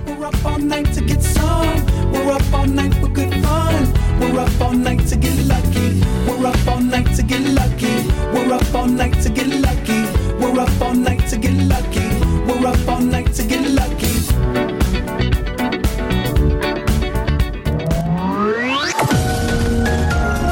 Sergio Sarmiento y Lupita Juárez quieren conocer tu opinión, tus comentarios o simplemente envía un saludo para ser más cálida esta mañana. Envía tus mensajes al WhatsApp 5520 109647.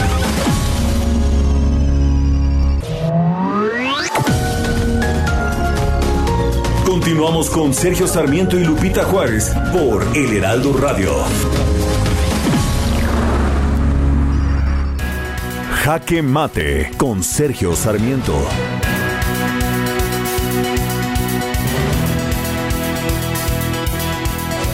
No hay sistema eléctrico perfecto en el mundo ni nunca lo ha habido. Por eso el presidente nunca debió prometer que ya no habría apagones.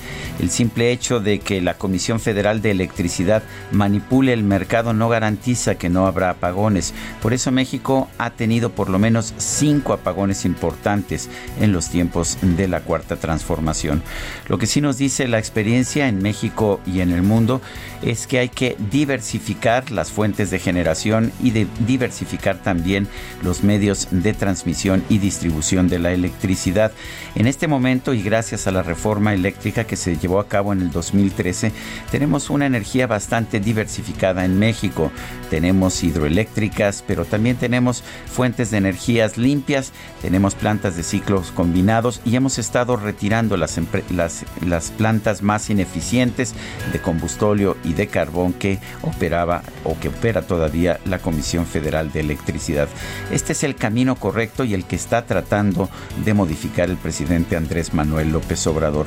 En lugar de diversificar, tanto la transmisión como la generación, lo que está buscando es que todo se concentre en la Comisión Federal de Electricidad, que además se convierta en el organismo rector del Sistema Eléctrico Nacional.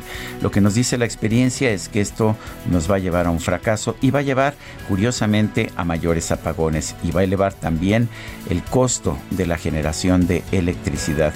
En otras palabras, el presidente dice que quiere una electricidad más confiable y más barata pero está tomando las medidas para hacerla menos confiable y mucho más cara. Yo soy Sergio Sarmiento y lo invito a reflexionar.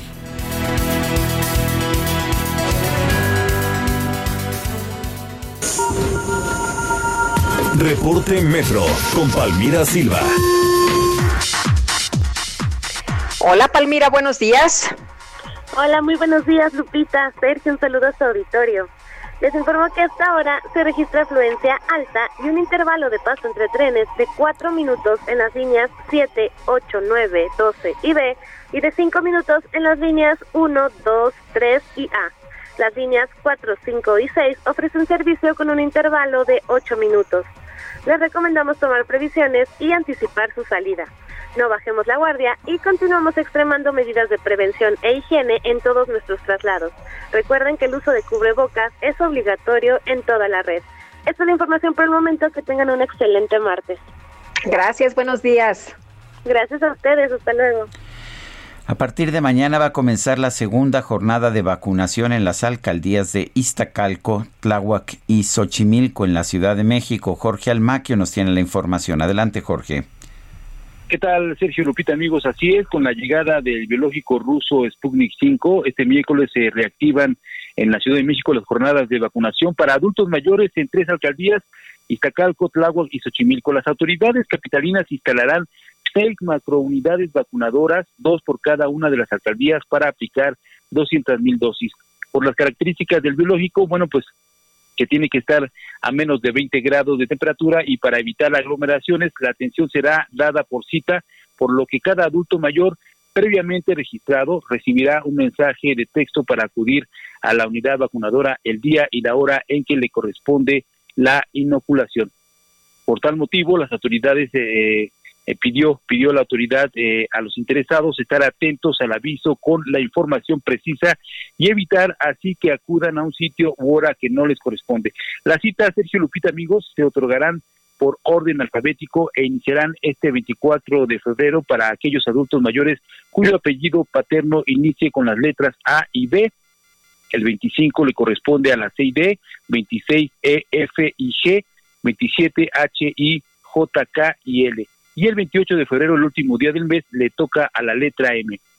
A partir del 1 de marzo toca su turno a las personas cuyo apellido paterno inicia con las letras N, N, O, P, Q y el 2 con la R, el 3, el día 3 de marzo con la S, T y U y el 4 la V, W, X, Y, Z y sin apellido paterno. Este es muy importante para quienes no tengan el apellido paterno, bueno, les, les corresponde ir el 4 de marzo. El día 5, el último día de vacunación, eh, le toca a los rezagados y faltantes, es decir, para todos aquellos que por alguna razón no pudieron recibir su dosis. Para agilizar el proceso, bueno, las personas mayores deberán llevar su CURP y acreditar su edad y residencia en la demarcación correspondiente con alguna identificación oficial como la credencial del Instituto Nacional Electoral, la conocida como el INE, y también pueden llevar la credencial de NINAPAD.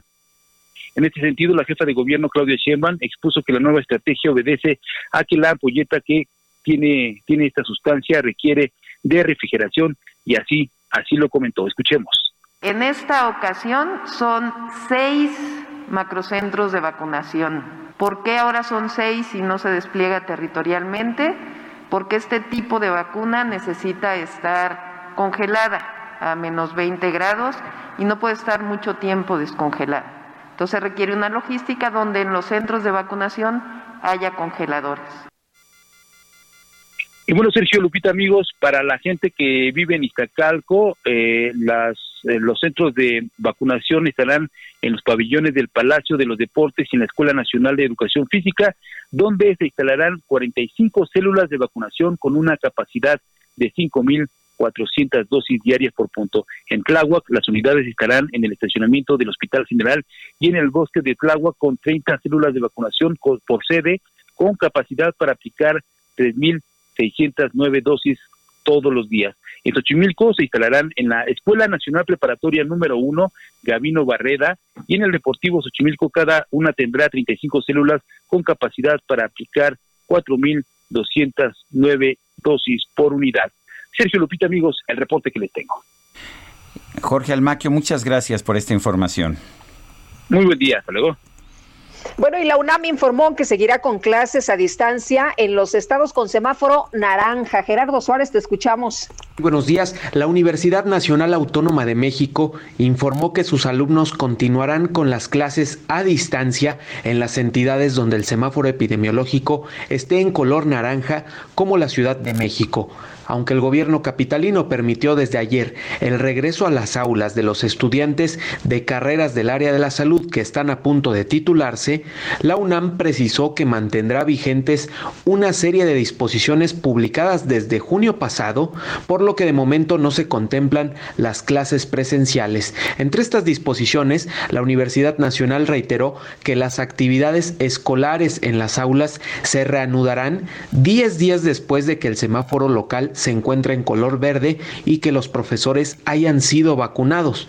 En los estados en color amarillo, los consejos técnicos de las áreas académicas podrán determinar la pertinencia de un aforo reducido de alumnos para dar cumplimiento a los programas de ciencias clínicas, experimentales o artísticas que se requieran. De momento, 22 estados, incluida la Ciudad de México, se encuentran en semáforo naranja desde el 15 de febrero pasado. La Universidad Nacional indicó que 10 días después de la entrada en vigor de este semáforo, es decir, a partir del 25 de febrero, podrán llevarse a cabo los trámites académico-administrativos de investigación y de difusión de la cultura que hayan sido acordados por las distintas entidades académicas.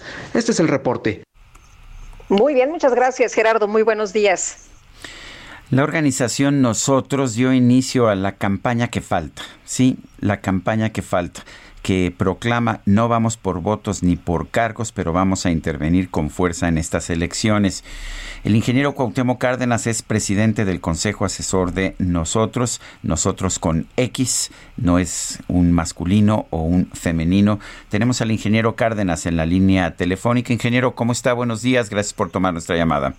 Sergio, muy buenos días, un saludo muy cordial y lo mismo a todo el auditorio. Gracias, ingeniero. Hace ya tiempo que usted no está participando, digamos, en la política electoral, pero no ha dejado de ser una voz que busca pues una conciencia política en nuestro país. ¿Qué pretende, qué pretende esta organización nosotros y por qué es importante su trabajo en un año electoral?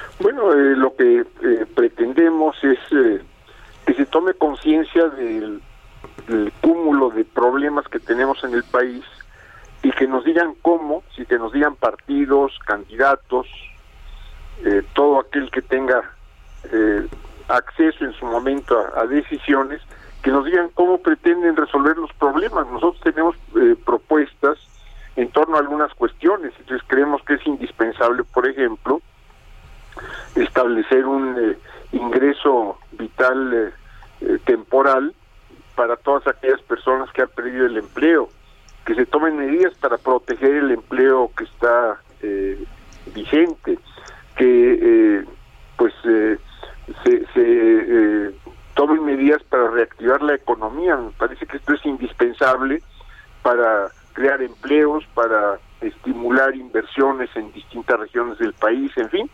Me parece que lo, lo importante en esta próxima campaña o en las próximas campañas, porque son muchas, eh, el Congreso, es decir, eh, Cámara de Diputados Federal, Congresos estatales, gobernaturas, eh, presidencias municipales, etcétera, bueno, que nos digan qué pretenden hacer, no nada más que digan yo soy el bueno y el de enfrente es el malo, el de enfrente es incapaz o el de enfrente es el que ha generado los problemas.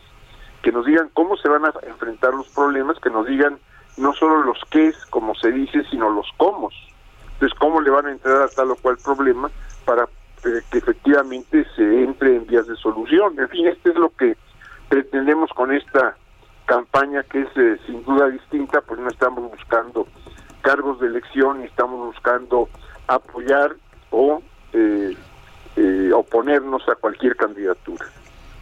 Eh, ingeniero, si no van por votos ni por cargos, lo que van a, plantear, lo que van a pedir de los diferentes candidatos y partidos van a ser las propuestas que les informen acerca de, los planteamientos que van a hacer al electorado. Bueno, creemos eh, que es importante que se tome conciencia de que haya propuestas en las, en las campañas, que es importante que los eh, partidos, los candidatos, asuman compromisos frente a sus electorados eh, de otro modo, pues eh, simplemente nos están presentando a una persona y a lo mejor la imagen nos gusta o no nos gusta, pero no están diciendo nada más. Entonces lo que queremos es propuestas y lo que queremos es también dar a conocer qué es lo que nosotros proponemos para que lo tome quien lo quiera tomar, no para que lo apoyemos o lo dejemos de apoyar, simplemente para que se vea que hay eh, problemas en el país que requieren de la atención y requieren de pues de una solución porque están afectando a muchas personas o a una región en particular, etcétera. ¿Quiénes forman parte de esta organización nosotros? Bueno, mucha gente, Sergio, mucha gente, este, eh, nadie que esté en cargos eh, políticos importantes que yo sepa, nadie que esté pretendiendo un cargo electoral, quienes pretendan un cargo electoral pues no no formarán parte de nosotros, es decir, no estarán eh, eh, apoyados por la organización. En todo caso, cada quien tiene desde luego la el derecho y la facultad de decidir qué hace en esta elección. Nosotros, como digo, no nos oponemos a nadie y tampoco estamos apoyando a nadie. Eh, en fin, pues hay hay mucha gente. Esto es quien coordina los trabajos principalmente, pues es Mauricio Merino, lo conocen, es gente conocida en la actividad política, social, en los medios, etcétera. Ingeniero, por ejemplo, en materia energética, ¿tienen alguna propuesta ya o en materia de salud? Mire, como organización no tenemos propuestas en todos los temas. En materia de salud, por ejemplo, sí estamos eh, eh, insistiendo en que no haya desabastos, que no haya desabastos eh, no solo eh, ahora con motivo del, de, la pandemia de COVID, sino que pues no haya desabastos en general. Tenemos el caso de los niños con cáncer, tenemos eh, pues otras otras otros casos de desabasto de medicinas y desde luego pues no no quisiéramos que ahora que se empieza la vacunación pudiéramos vernos en, en pudiera verse la gente, digamos vernos con problemas porque no están suficientemente organizadas las pues quienes tengan que aplicar en este caso las vacunas.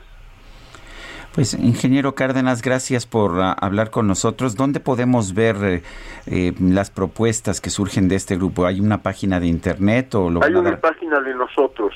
Este, nosotros con X, ¿verdad? Sí. Con X, sí. Eh, la, vamos a buscar y estaremos al pendiente. Y como siempre, ingeniero, gracias por hablar con nosotros. Al contrario, Sergio, un abrazo. Muchas gracias. Bueno, y el presidente López Obrador anunció en conferencia eh, en, la mañanera que es necesario que la ONU intervenga y que tome medidas para frenar el acaparamiento de vacunas en el mundo. Vamos a platicar de este y otros asuntos con el doctor Javier Tello, analista en política. analista en políticas de salud, lo tenemos ya en la línea telefónica. Javier Tello, buenos días. Buenos días, Sergio. gracias, gracias, Javier. Específicamente, el presidente dijo dónde está la fraternidad universal, de modo que la ONU tiene que intervenir porque parece un florero, está de adorno. Eh, ¿Puede hacer algo la, la ONU, por ejemplo, para pues no sé, para confiscar vacunas en los países productores y, ah, y repartirlos en otros países que no son productores? No, definitivamente no. Es un discurso que no tiene ningún sentido. Si acaso el de querer hacer ver alguno de dos caminos, que eso es lo interesante, eh, Sergio. El primero, que México, y sobre todo ahorita que tenemos un huésped de, Argentina, queremos dar un, discurso de liderazgo en el mundo, eh, que es algo que ya había querido hacer el presidente López Obrador desde el año pasado tratando de poner una alerta para que esto ocurriera, ¿no? Entonces México viéndose como un líder que va a velar por los intereses de todo el mundo. Pero en realidad la ONU no, no, no puede hacer absolutamente nada. El segundo camino, evidentemente, es el querer estar insistiendo, y esto quiero ser muy honesto, me llama mucho la atención, porque en los últimos 10 días seguramente hemos visto cómo va subiendo de tono cada vez más en, uh, entre varios actores del gobierno el discurso de que existen países que están acaparando vacunas y que, y que no están permitiendo que le lleguen a otros países, etcétera, ¿no? Cuando honestamente no debería de preocuparnos a nosotros si nos atenemos a los números que nos han estado mostrando. Hugo López Gatel dijo ya, él literalmente, tenemos suficientes vacunas. No le vamos a comprar a Moderna porque ya tenemos suficientes. La, la, última diapositiva que presentó el canciller Marcelo Ebrard, en donde se veía que ya no teníamos 174 millones aseguradas, sino más de 200 millones de dosis asegurados, eh, nos daba una protección aproximada como para 120 y tantos millones de mexicanos, que son más de los mexicanos que son mayores de 16 años candidatos a la vacuna es decir, teóricamente los mexicanos, si nos atenemos a las cifras que el gobierno nos presentó, no deberíamos preocuparnos por el abasto. Entonces, realmente no entiendo de dónde surge ni el discurso, ni además hablar de algo que la ONU no tiene una capacidad de hacer. Ahora, independientemente de eso, Sergio, la realidad es que tenemos países en el mundo que evidentemente están perfectamente cubiertos. Número uno, aquellos que tienen la tecnología y que poseen las líneas de, de, producción, como es el caso de los Estados Unidos, como lo, lo es la Gran Bretaña, y vaya, nos guste o no un poquito Europa, porque pues dejaron de ser socios o no, pero están, están cubiertos. Tenemos el caso de Israel, que sencillamente fue y las compró y participó en una enorme suerte de estudio clínico en donde están probando gracias a que tienen los datos clínicos de cada uno de los ciudadanos que se han uh, vacunado y ahora saben realmente de la eficacia en, en, millones de, de, personas, ¿no? Pero si eh, estos países que tienen tanto las líneas de producción como la capacidad de haber comprado, prepagado y adelantado eh, dinero, pues los tienen asegurados. ¿Cuál es el caso en, en México? Eh, el caso, eh, claro, el primer pago que nosotros hicimos, hay que recordar que provino de la Fundación Carlos Slim, ¿sí? La Fundación Carlos Slim aseguró pagando de antemano la investigación y la fabricación de las vacunas de Oxford, AstraZeneca, y de dónde nos corresponderían algunos. Y hay que entender que este dinero se fue a riesgo. Hay que recordar que si la vacuna de Oxford no probaba nada, la Fundación Slim iba a perder ese dinero. Entonces, evidentemente, quienes están siendo surtidos en un inicio son quienes pagaron anticipadamente o participaron activamente en la investigación de estas vacunas. Es por eso que vemos que le entusiasma tanto al canciller que estemos nosotros participando en estudios de fase 3, como lo hicimos con Cancino, como lo hemos hecho con Novavax, con Janssen y otras vacunas que van a venir a hacerlos aquí.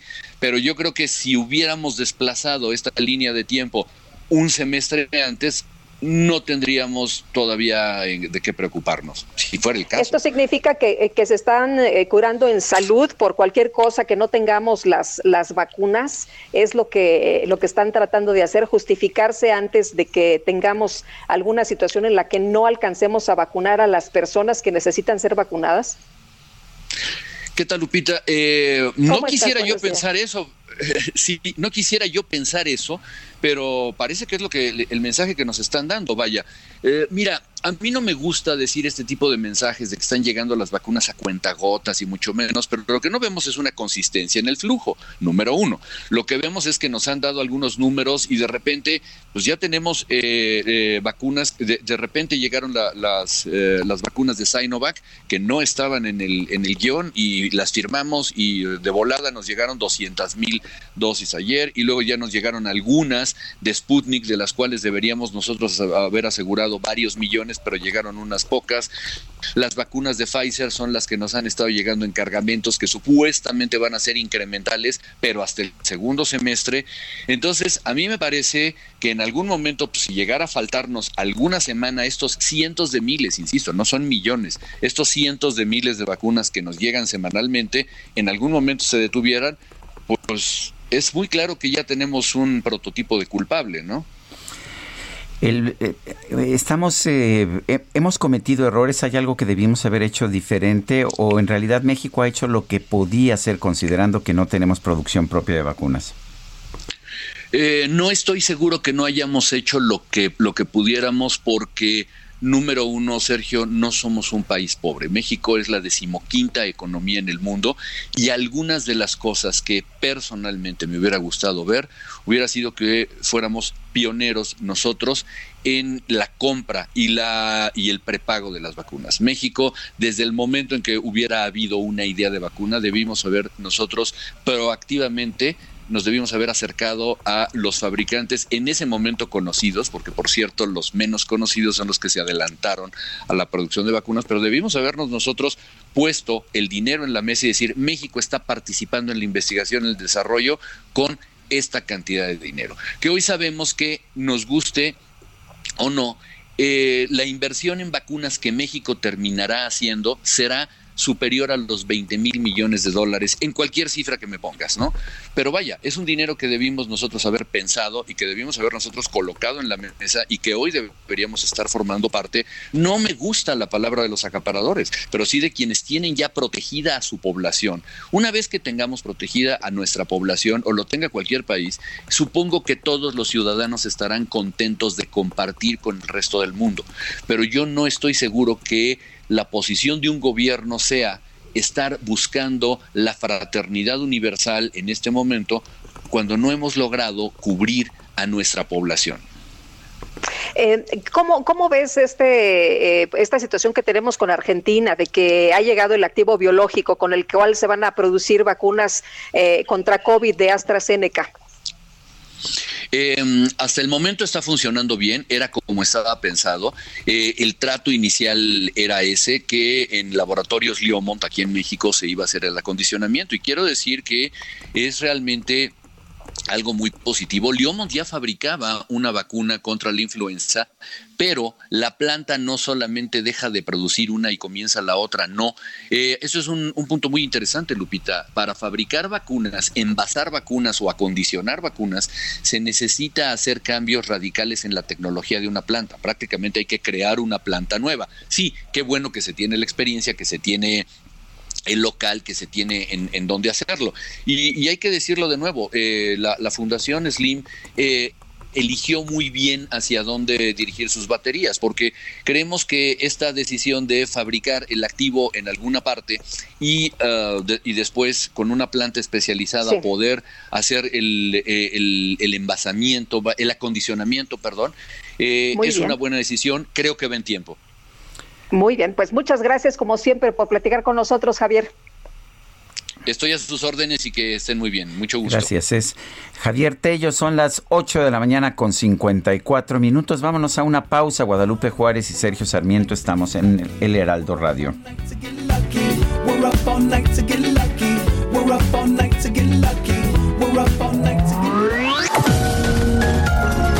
Sergio Sarmiento y Lupita Juárez quieren conocer tu opinión, tus comentarios o simplemente envía un saludo para ser más cálida esta mañana. Envía tus mensajes al WhatsApp 5520 109647.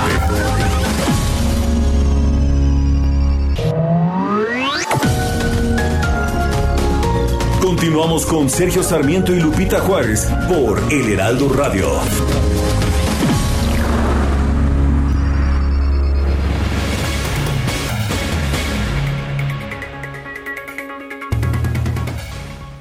Aprovecha la venta exclusiva de primavera de Hoteles Riu con 20% de descuento adicional en las mejores playas de México. Además, niños hasta 70% de descuento. Ahora tu reserva incluye completamente gratis seguro médico de viaje. Reserva hasta el 25 de febrero en Ryu.com con el precio más bajo y disfruta el mejor todo incluido en Hoteles Ryu.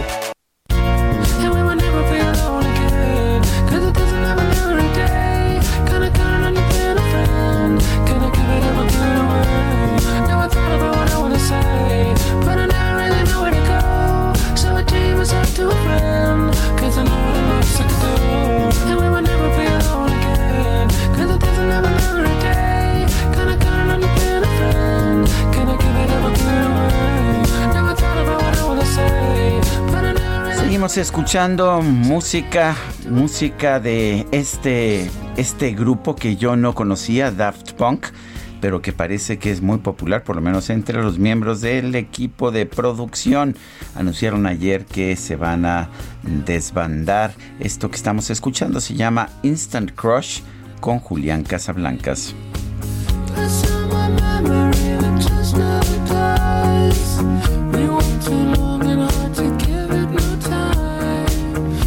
Buena música de Daft Punk esta mañana y vamos con los mensajes. Hola, buenos días, Sergio Lupita, que tengan un excelente día ya con todo para ir a trabajar y llegar y prender el radio para escuchar su programa. Pues le agradecemos mucho, no nos pone su nombre, pero gracias por estar informándose con nosotros.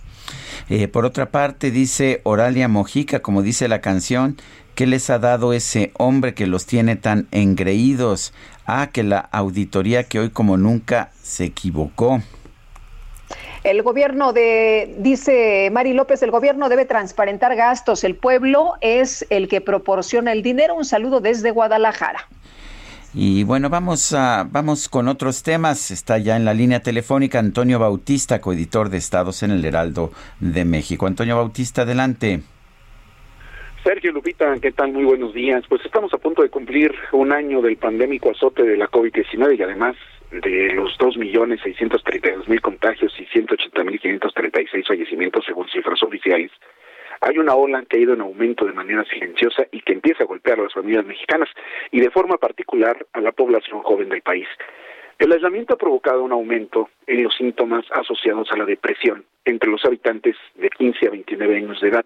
Se ha reportado que la violencia dentro de los hogares se ha vuelto más severa y más frecuente en contra de este sector de la población, sobre todo porque se ha incrementado el estrés dentro de los hogares, derivado de la situación laboral por la pérdida de millones de plazas.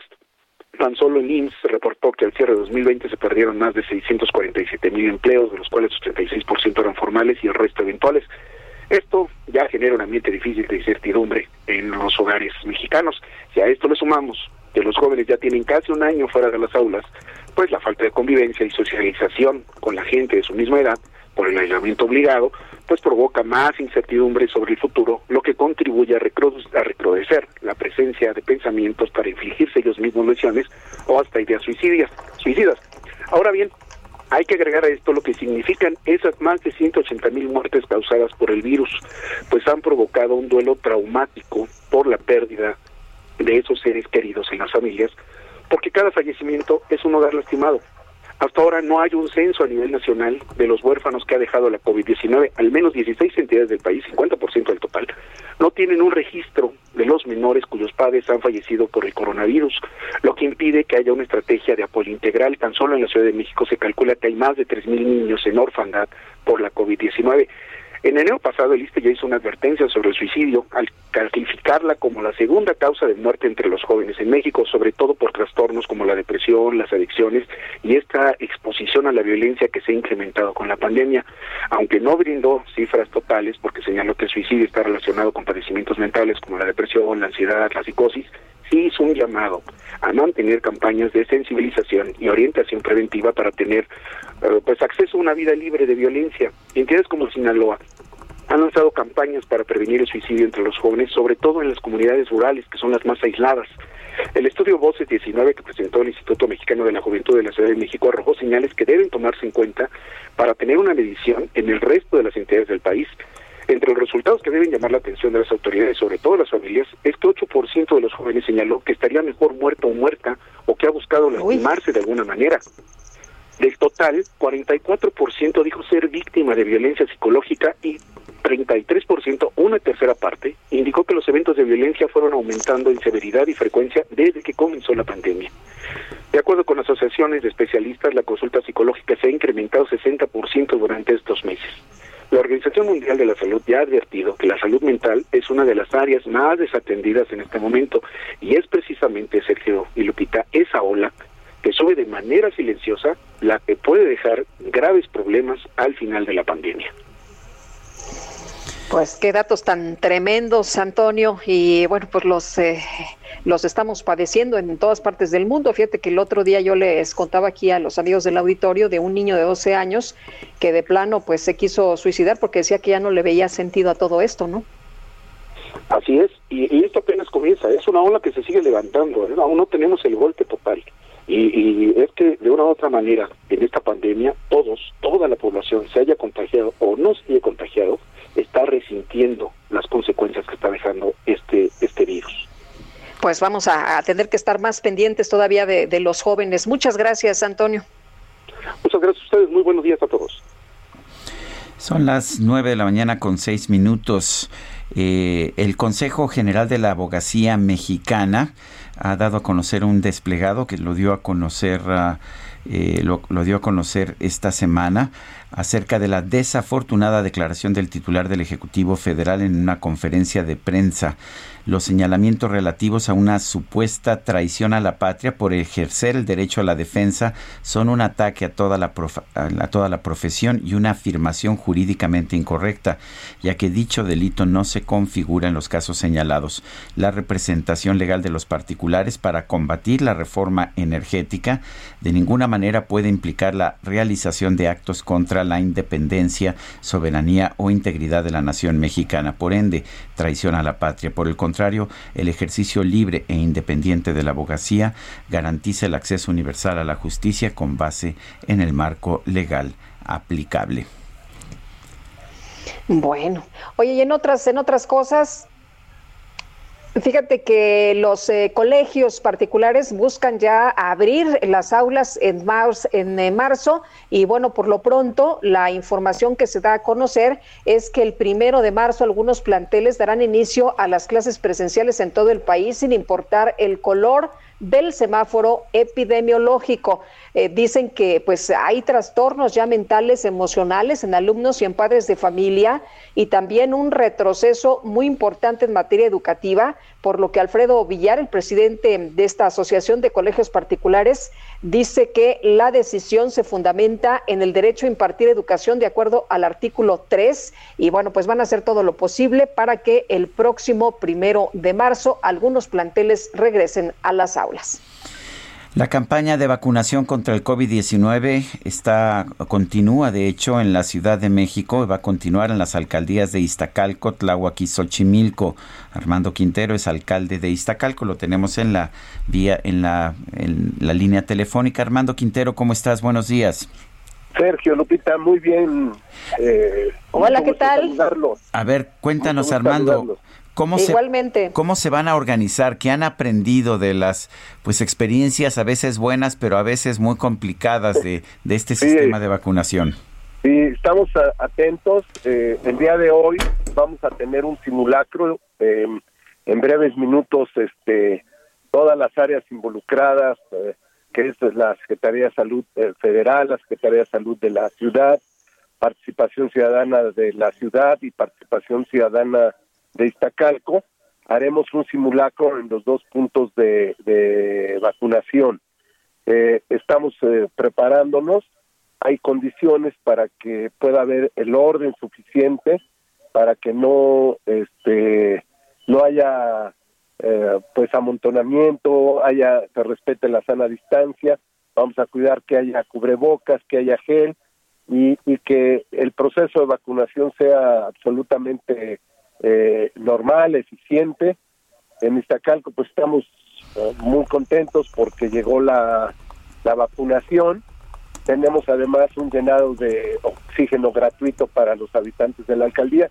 Es decir, nuestra alcaldía este, está, está muy, muy en buenas condiciones para enfrentar el coronavirus en esta etapa. Armando, ¿cómo va a ser la, llamada para las personas? Eh, ¿Va a ser por apellidos? Eh, ¿Va a ser solamente las que se inscribieron? Eh, ¿Cómo va a ocurrir? Porque, por ejemplo, en Ecatepec lo que vimos el día de ayer fue una desorganización tremenda. La gente llegaba sin que le hubieran llamado y pues muchos se metían a la fila. Fue un desastre.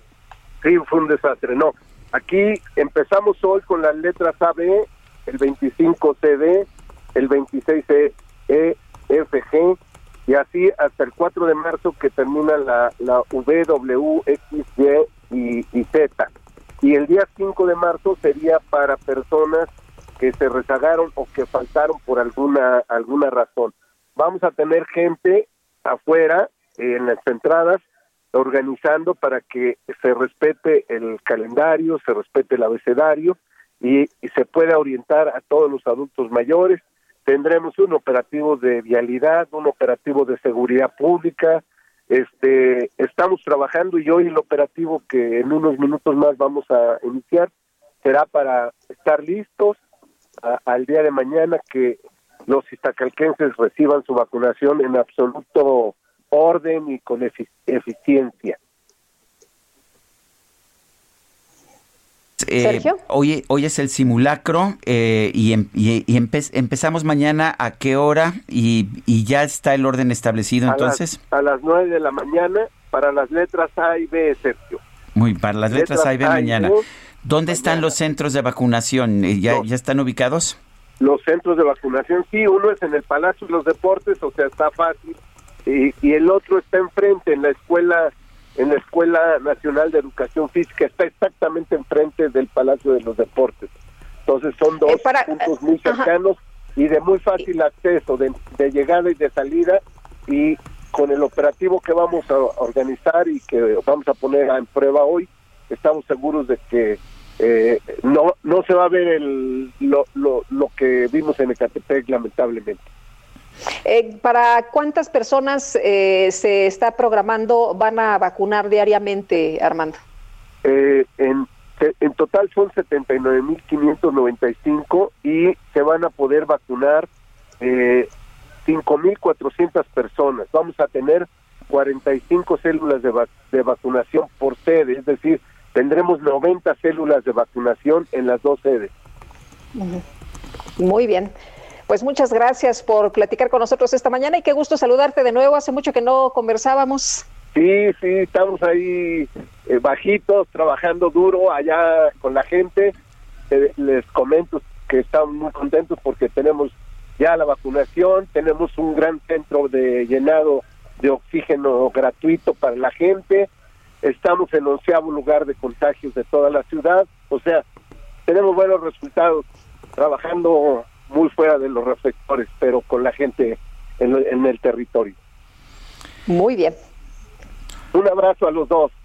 Gracias, muy buenos días.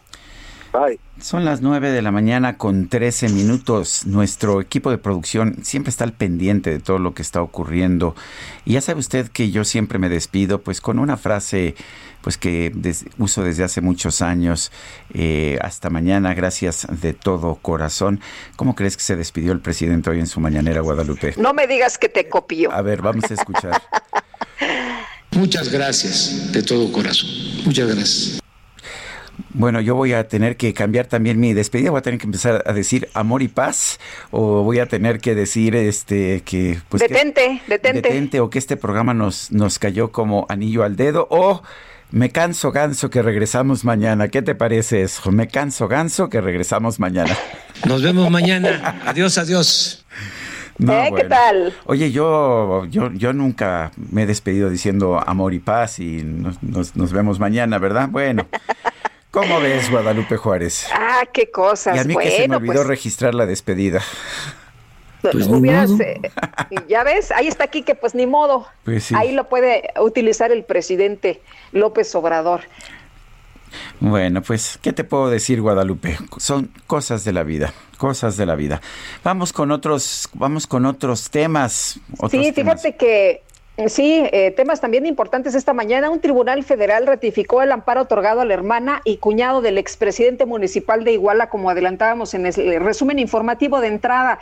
José Luis Abarca Velázquez, sentencia que dejó sin efecto la orden de aprehensión librada en su contra por presunta responsabilidad de los delitos de delincuencia organizada y lavado de dinero derivado de su supuesta relación con el grupo criminal de Guerreros Unidos. Y por unanimidad, el quinto tribunal colegiado en materia penal confirmó la resolución de Rosa Montaño Martínez, jueza décimo de quinto de distrito de amparo en materia penal, quien ordenó a un juez del Estado de México que vuelva a analizar si existen o no elementos para ordenar la captura de Roselia Abarca Velázquez y de su esposo Cirilo Lara Brito.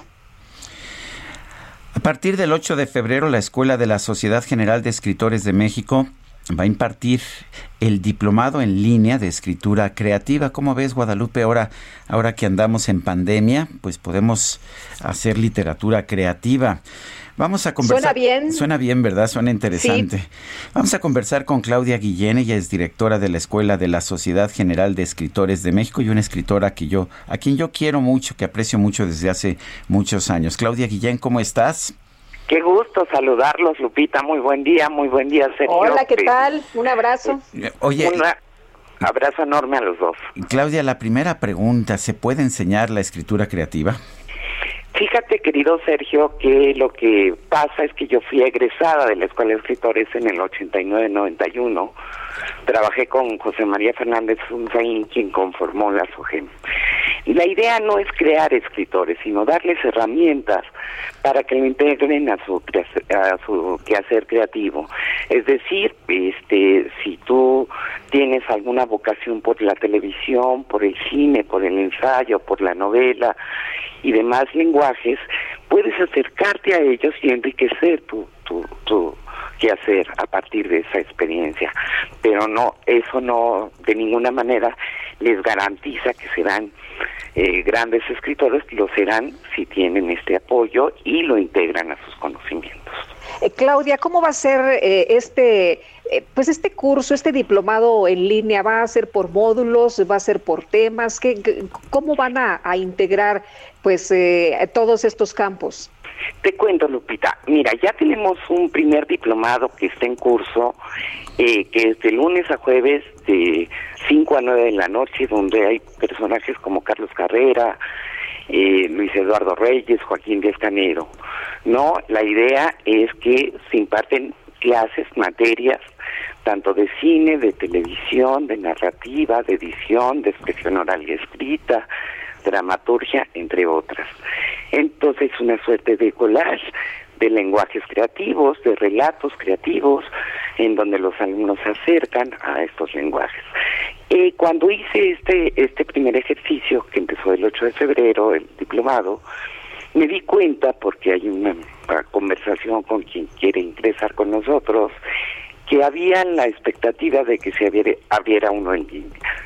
Entonces, es por eso que eh, abrimos este para el 6 de marzo del presente año, en donde ya tengo gente de Guadalajara, de Tijuana, de Chicago, en fin, eh, eh, la oferta eh, es muy agradable para muchos, ¿no? Que no pueden tomar este diplomado en la Ciudad de México, porque el primero que les hice mención sí será presencial en el momento que, que, que se pueda dar, ¿no? ¿Como cuánta gente se está inscribiendo? ¿Es mucha la gente? Va a haber, me imagino que va a ser mucho más numeroso. Eh, ¿Sabes, Sergio, eh, tú, tú que tienes eh, toda la experiencia del mundo, el límite son 30 personas, porque si no sí? los maestros no se dan abasto para atender de, de, de buena manera las No, necesidades. entonces sí hay que inscribirse, pero ya, ¿no? Sí, y hay un proceso de selección que consiste en que nos envíen una cuartilla a escuela de escritores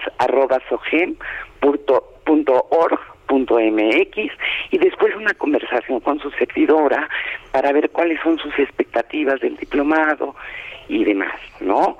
Entonces, son 30, en el de en el de lunes a jueves quedaron 27 alumnos y no saben qué clase de grupo tenemos maravilloso. Pues Claudia Guillén, gracias por hacernos esta invitación. Nuevamente, danos los datos donde podemos eh, saber más de esta de este diplomado de escritura claro que creativa. Sí. Es escuela de escritores arroba sogem.org.mx y su servidora Claudia Guillén les contestará con todísimo gusto. Pues Claudia, siempre es un gusto platicar contigo, aunque ahora lo estemos haciendo en público. lo mismo digo, querido Sergio, querida Lupita también, ¿no? Y, y de veras es una oferta que eh, vale la pena aprovechar. Muy bien, Muy bien, pues muchas gracias por la invitación. Buenos días. Buenos días a los dos. Gracias. Muchas gracias. Adelante, Lupita. Pues tenemos información en uh, Avenida Central. ¿Qué está pasando esta mañana? Alan Rodríguez, cuéntanos. Hola, ¿qué tal Sergio Lupita? Muy buenos días. En estos momentos se está realizando un bloqueo por parte de vecinos de la zona de Catepec, Estado de México, en la Avenida Central a la altura de Río de Luz. Esto es aproximadamente 500, 500 metros antes de llegar a la estación del Metro Ciudad Azteca con dirección hacia la Ciudad de México. En este punto, los vecinos están demandando la vacunación, ya que tenían eh, previsto que el día de hoy iniciara en las colonias populares de esta dependencia. Sin embargo, pues esto no ocurrió, lo cual ha causado mucha molestia y por esta situación tenemos esta movilización de personas quienes realizan el bloqueo a esta vialidad. Debido a esta situación tenemos afectación vial hasta la zona de la conocida como la curva del diablo y si se puede evitar esta zona, una alternativa es la avenida R1. Por lo pronto es el reporte que tenemos.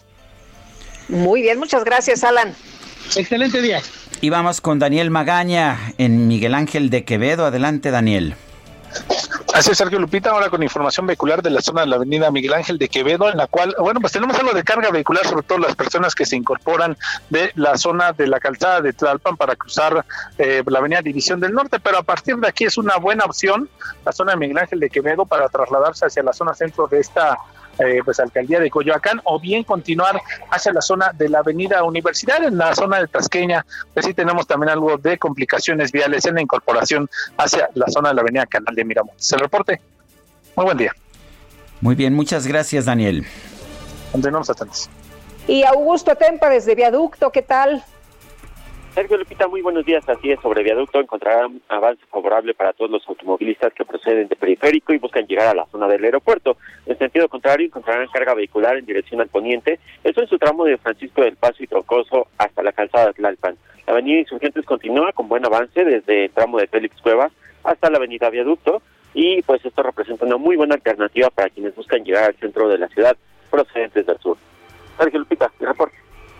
Gracias, Daniel. Seguimos pendientes. Hasta luego. Perdón, Augusto, ya te ando cambiando el nombre. Así es, bueno. Eh, son las 9 de la mañana, 9 de la mañana con 23 minutos.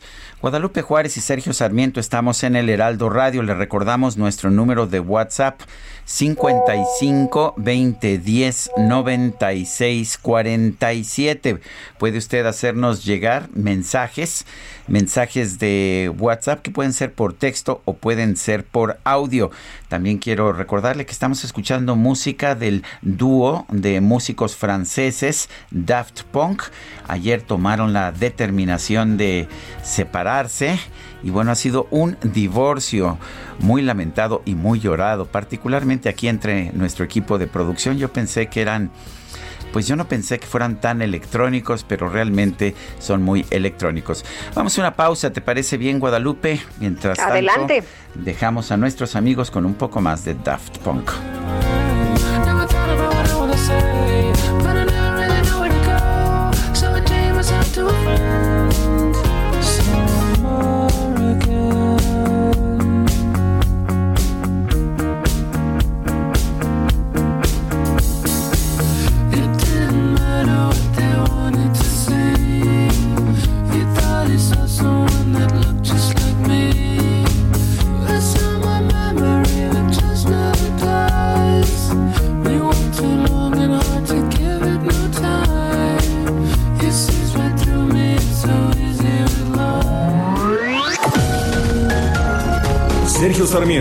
Lupita Juárez quieren conocer tu opinión, tus comentarios o simplemente envía un saludo para ser más cálida esta mañana. Envía tus mensajes al WhatsApp 5520 109647.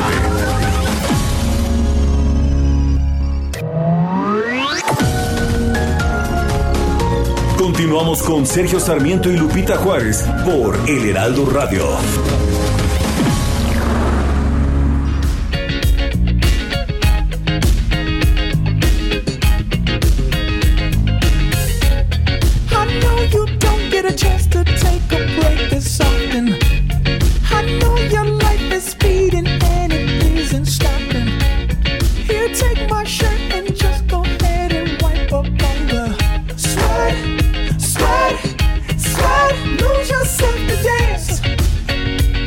Seguimos escuchando a Daft Punk. Aquí interpretan con Pharrell Williams Lose Yourself to Dance. Piérdete en, la da- en el baile.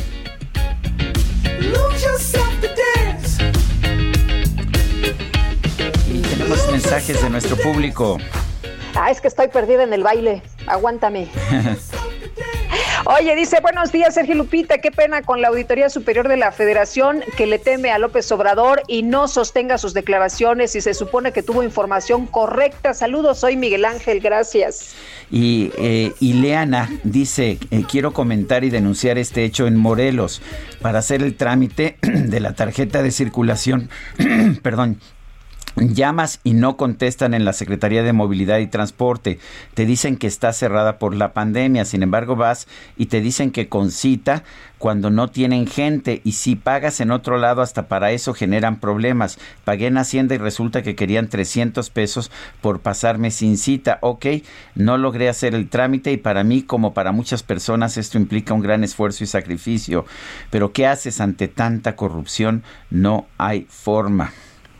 Pues sí, en todos lados se cuece nada más. Oye, Alma Rosa Arjona dice, desde Coyoacán ya es el colmo que cuando lo están cachando de algo no está de acuerdo y eso es pues que las cosas son más claras. Dice, pasará la historia por el peor presidente que México haya tenido. Doña Alma Rosa Arjona, no, pues ya nos dijo el presidente que su ambición es pasar como el mejor presidente de México. Esa es su ambición. Dice otra persona, hoy mi mamá cumple años y es su fiel admiradora. Si pudieran felicitarla, por favor, su nombre es Tita Villalbazo, sobreviviente de cáncer y ahora también de COVID. Son más motivos para celebrar su vida. Pues qué emotivo este mensaje y una felicitación a Tita Villalbazo, sobreviviente de cáncer y de COVID. Pues un abrazo muy grande, no le cantamos las mañanitas porque Nos sale muy mal, sí, pero nos sale medio mal, pero el abrazo sí se lo damos. Punk- Daft Punk no tiene, ¿verdad? Mañanitas. bueno, pero el doctor Hugo López Gatel sí tiene, pero creo Uy, que, no, no, que, no. que no, no, las- no- no estaba preparado Quique, DJ Quique. En fin, vamos, vamos a un resumen, si te parece bien, Guadalupe, cuando son las 9 de la mañana con 33 minutos. Desde Palacio Nacional, el presidente López Obrador agradeció a su homólogo de Argentina, Alberto Fernández, por su colaboración para que nuestro país tuviera acceso a las vacunas contra el COVID-19, Sputnik V y de la farmacéutica AstraZeneca. Agradecer mucho a Alberto por su apoyo en todo lo relacionado con las vacunas. Hay dos eh, acciones que nos han ayudado mucho de parte del gobierno de Argentina. Entonces estamos muy agradecidos con Alberto, con el gobierno de Argentina. Repito, somos pueblos hermanos. Y nos da mucho gusto que nos acompañe. Va a estar con nosotros también en el acto en el que recordamos el triste acontecimiento del el asesinato de nuestro apóstol de la democracia, Francisco I. Madero. Y por su parte, el presidente Alberto Fernández recordó que México recibió a muchos argentinos exiliados y afirmó que el expresidente de Bolivia, Evo Morales, sigue vivo gracias al apoyo de nuestro país. Cuando todavía no había asumido la presidencia, con la complacencia de la OEA, en Bolivia ocurrió un golpe de Estado y allí muchos bolivianos vieron peligrar sus vidas, entre ellos nuestro querido amigo, el expresidente Evo Morales. Y entonces lo llamé a Marcelo Ebrard y le expliqué y Marcelo inmediatamente le, planteó el problema al presidente. Y si Evo hoy está vivo, es en gran medida por lo que aquel día decidió el presidente de México, don Andrés Manuel López Obrador. Rosa Isela Rodríguez, secretaria de Seguridad Pública y Protección Ciudadana, solicitó a las mesas de paz en el país que una vez a la semana reciban a representantes de los institutos que combaten la violencia en contra de las mujeres. La plataforma de Facebook anunció que va a volver a permitir que los usuarios compartan noticias de medios australianos, ya que alcanzó un acuerdo con el gobierno de ese país sobre una ley que obligaría a las redes sociales a pagar por la información periodística. Una cerveza voy a tomar, una cerveza quiero tomar y así olvidarme. La Agencia Católica de Informaciones dio a conocer la historia de un grupo de monjes del siglo XVII, de la Orden de los Mínimos allá en Alemania. Estos lograban sobrevivir los 40 días que dura el ayuno de la cuaresma entre el miércoles de ceniza y el domingo de Pascua, únicamente consumiendo cerveza una bebida que ellos mismos preparaban con sabor dulce y nivel de alcohol bajo, a la cual llamaban el pan líquido por su fuerte consistencia. Yo estoy haciendo lo mismo, Guadalupe, desde el miércoles de ceniza, pura cerveza. No sabía que eras tan católico.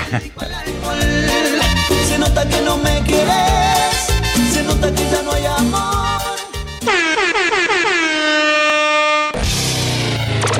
La micro deportiva. No puede con nosotros. Nos gusta el desorden. Rompemos con las reglas. Somos indisciplinados. Todos los malcriados. Vamos a portarnos mal.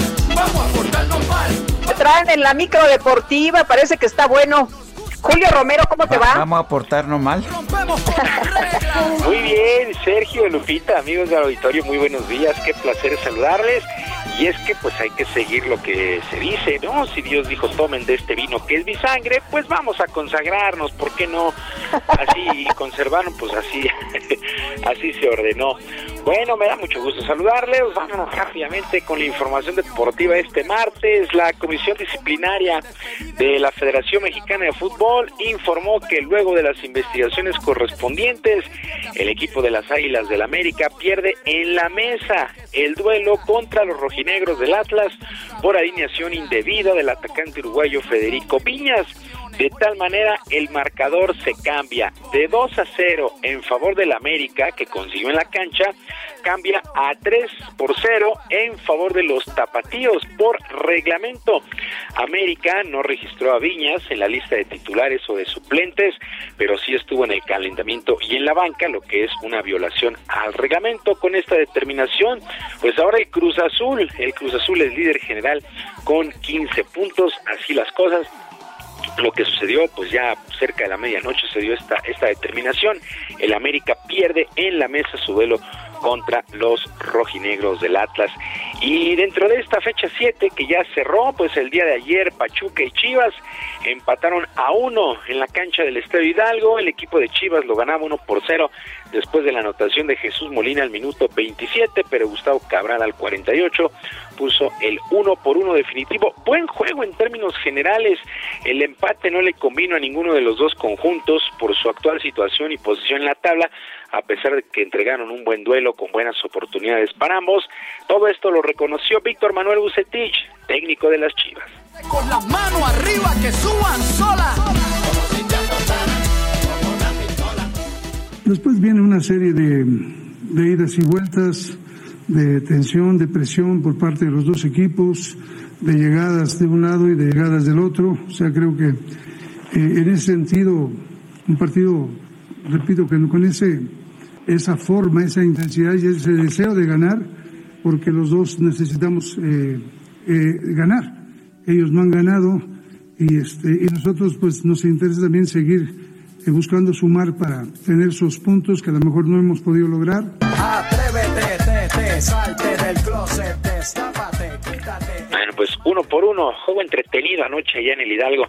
El día de hoy continúan los duelos de ida de los octavos de final de la Champions League y a las dos de la tarde el equipo de Lazio estará enfrentando al Bayern, mientras que el Atlético de Madrid estará jugando contra el Chelsea. Este duelo también a las dos de la tarde será en la Arena Nacional allá en Bucarest por temas de pandemia. Diego Simeone, timonel de el Atlético de Madrid, espera sacar un buen resultado en este primer duelo y confía en su hombre clave, su hombre gol, el uruguayo Luis Suárez. Como fiesta patronal que va a explotar como palestino.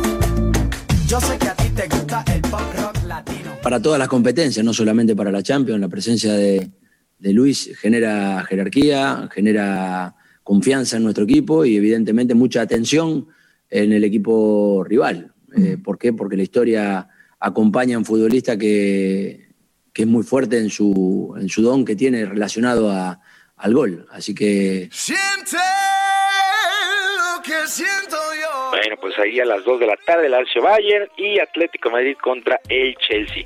Bueno, en otras cosas, a pesar de las restricciones por la pandemia, miles de aficionados se dieron cita por las principales calles de Nogales, allá en Sonora, para recibir al nuevo campeón superpluma del Consejo Mundial de Boxeo, Oscar Valdés. Subido en un camión de bomberos, el dos veces peleador olímpico recibió las porras de todos los seguidores y al compás de We Are the Champions, canción del grupo Queen, pues regaló autógrafos. Hay que recordar que Valdés noqueó de manera contundente el pasado sábado en Las Vegas a Miguel Berchel para ce- ceñirse el cinturón verde del Consejo Mundial de Boxeo, pues hijo pródigo ahí de Nogales en su desfile. Y previo a su combate del próximo sábado y en Miami, el tapatío Saúl El Canelo Álvarez y el ante el turco Avni Yildirim se vieron las caras ya en el estadio de los Delfines de Miami, sede del combate. Ambos boxeadores eh, pues portaron y mostraron sus respectivos jersey del equipo local de estos delfines del NFL. El tapatío lo hizo con el número 1, su rival con el número 58. Por cierto, hace tres años el turco fue sparring de Canelo Álvarez, pero ahora se estarán midiendo por los cinturones de peso supermediano del CMB y de la Asociación Mundial de Boxeo en poder del mexicano. Pues así las cosas ya se comienza a calentar este duelo de Canelo contra Gildirim, pues eh, muy, muy claro favorito el mexicano para el sábado allá en Miami. Y los padres de San Diego hicieron oficial el nuevo contrato de su estrella dominicana Fernando Tatis Jr., quien firmó por 340 millones de dólares para las próximas 14 campañas, todo esto en el béisbol de las grandes ligas. El acuerdo se convirtió en el tercero más lucrativo de toda la historia de la Gran Carpa, solamente detrás del de Mike Trout, de los Angelinos de Los Ángeles, que pues eh, acordó 426.5 millones de dólares por 12 años y el contrato de Mookie Betts que estará cobrando 365 millones de dólares para las próximas 12 campañas con los Dodgers. Así que California recibe a los mejores pagados con los Angelinos, los Dodgers y ahora los padres de San Diego con este Fernando Tatis Jr. Sergio Lupita, amigos del auditorio, la información deportiva este martes, que es un extraordinario día. Yo les mando un abrazo a la distancia. Muchas gracias, Julio. Muy buenos días también para ti. Buen día para todos. Son las 9 con 43 minutos. Vámonos hasta Houston. Juan Guevara, adelante, ¿qué nos tienes? Mi querido Sergio, mi querida Lupita, muy buenos días. Fíjense que el día de ayer Estados Unidos llegó a medio millón de muertes por el COVID-19. Eh, escuchamos tantos números todos los días que a veces perdemos sensibilidad a este tipo de cosas. Para poner en perspectiva qué significa medio millón de muertes de COVID-19 en los Estados Unidos, es esto es más muertes que la Primera y la Segunda Guerra Mundial juntas, incluyendo además la guerra de Vietnam. Entonces, este realmente ha sido una cuestión muy seria, porque además el país con más muertes en el mundo sobre COVID-19 es los Estados Unidos hasta este momento. También hay que mencionar que eh, pues estas, est- estos números son peores que los peores, valga la redundancia, modelos que teníamos el año pasado. De hecho, se predecían alrededor de 400 mil muertes para eso de la primavera del 2021. Todavía no empezamos la primavera y ya vamos en medio millón. Entonces, eh, esto, pero esto contrasta, fíjate, Sergio Lupita, esto contrasta, contrasta con una circunstancia importante. Uno, en, eh, se están vacunando en los Estados Unidos 1.7 millones de personas al día en promedio. El presidente Joe Biden prometió a los ciudadanos de este país que en sus primeros 100 días de gobierno iba a vacunar a 100 millones de personas. Eh, en este momento quiero decirte que se, se estima que esto va a ser muchísimo más que los 100 millones de personas. Entonces, por un lado, vemos un, terrible deceso de personas, de número de personas en los Estados Unidos por el COVID-19, lo cual se atribuye, hay que decirlo con todas sus letras, se atribuye a la irresponsabilidad del presidente Trump en el manejo de la pandemia, porque en menos de, en menos de un mes, poquito más, 45 días que lleva, no, de hecho, 33 días que lleva el presidente eh, Biden en los Estados Unidos, pues este, me parece, me parece genial, me parece que ha habido una, una cosa muy importante. Y además quiero decirte que aquí en Estados Unidos estamos viéndote, mi querido Sergio Charte, hay un desayuno raquísimo, que bueno, ojalá nos inviten. No puede hablar, no puede hablar, eh, porque ya sabes que está Aquí lo- aquí lo degustando ahí unos, viendo, unos deliciosos algo así, ¿no? rollitos, me dice. Pues muchas gracias, No, bueno. Juan Guevara. Importante, importante esta información que nos das desde Houston. Les mandamos un abrazo con mucho cariño. Un abrazo. Cuídense, por favor. Gracias. Gracias, igualmente. Y vámonos con el chef. Gastrolab con el chef Israel Arechiga. Y llegó el momento más esperado, en la hora del chef. Israel Arechiga, ¿cómo te va? Muy buenos días. Hola Lupita, muy buenos días, ¿cómo estás? Pues ya perdimos a Sergio, creo que este vamos a acabar cerrando el programa tú y yo porque lo veo muy entretenido aquí con el tenedor, ¿eh? Pues, ¿qué le diste? ¿Qué le diste? Pues hoy le traje unos rollitos de ate, unos rollitos de ate rellenos de queso con un poquito de maracuyá y nuez. Son una delicia porque nunca había visto a Sergio comer tan rápido, ¿eh? En un par de minutos echó cinco rollitos y creo que si hubiera Oye, traído 15 delicia. se los hubiera acabado. Es que a esta hora ya te podrás imaginar. A esta hora hace hambre. Bueno, espero. El, el- sí, el hambre ya, ya estoy aprieta. pudiendo hablar, ¿eh? Un poquito. Oye, qué rico, qué rico. Cuéntanos de estos rollos. Allá en, en Zacatecas hay unos rollos de guayaba también deliciosos. Los hacen con cajeta y con nuez. Y no sabes qué cosa. Es, es que es una joya el latte, justo les voy a platicar hoy del latte, que es uno de estos postres que llegan con la cocina conventual española, que llegan justo con las monjas dominicas a Michoacán en un convento llamado Santa Rosa de Lima. Y justo en este convento empiezan a hacer ates con frutas de esta región, ¿no? Y, y- y anteriormente se le ponía eh, la palabra ate al final de la fruta, que era manzanate o era guayabate, según lo que se fuera, lo que se fuera haciendo, ¿no? La preparación que se fuera teniendo. Y una de las particularidades es que se hacía en caso de cobre para evitar que la fruta se oxidara. Entonces es muy tradicional de todo el país, pero empieza en Michoacán. De hecho, Morelia tiene una denominación de origen que es el late de Morelia, aunque realmente eh, el late se, se hace en todo el país, ¿no? Y en el norte del país hay algunos estados que le llaman cajeta al late, por ejemplo, ¿no? Entonces, realmente el late llegó para quedarse. Eh, el late de membrillo es muy común, con queso, con queso manchego, un manchego tradicional español, es delicioso. Pero aquí ¡Ah, los que qué cosa! Aquí, lo- aquí los que de- los, los que degustó mi querido Sergio, creo que no le pide nada al, al late con queso manchego. Sabes que eh, tengo una sola, un solo adjetivo, sutiles. Estos eran unos rollitos muy sutiles, ese ate eh, muy delicado de sabor, no como el ate normal que es bastante fuerte. Pues qué bueno, qué bueno. Y el, y el toque de maracuyá, de, de, ¿cómo se llaman? Fruto de la pasión. La fruta de la pasión. La fruta de la pasión, pues bueno, para alguien apasionado como yo, maravilloso. Pues qué gusto, qué gusto que los disfrutaste, querido Sergio. Lupita, la siguiente semana te va a venir a traer unos. Para Ah, que, qué cosa para que no te me rica. quedes con el antojo. Ahí te espero, ¿eh? Ahí te espero puntualmente. Oye, este, yo tengo una propuesta. ¿Qué te parece si los miércoles transmitimos juntos otra vez? yo entiendo que estas son reglas para la sana distancia, pero bueno.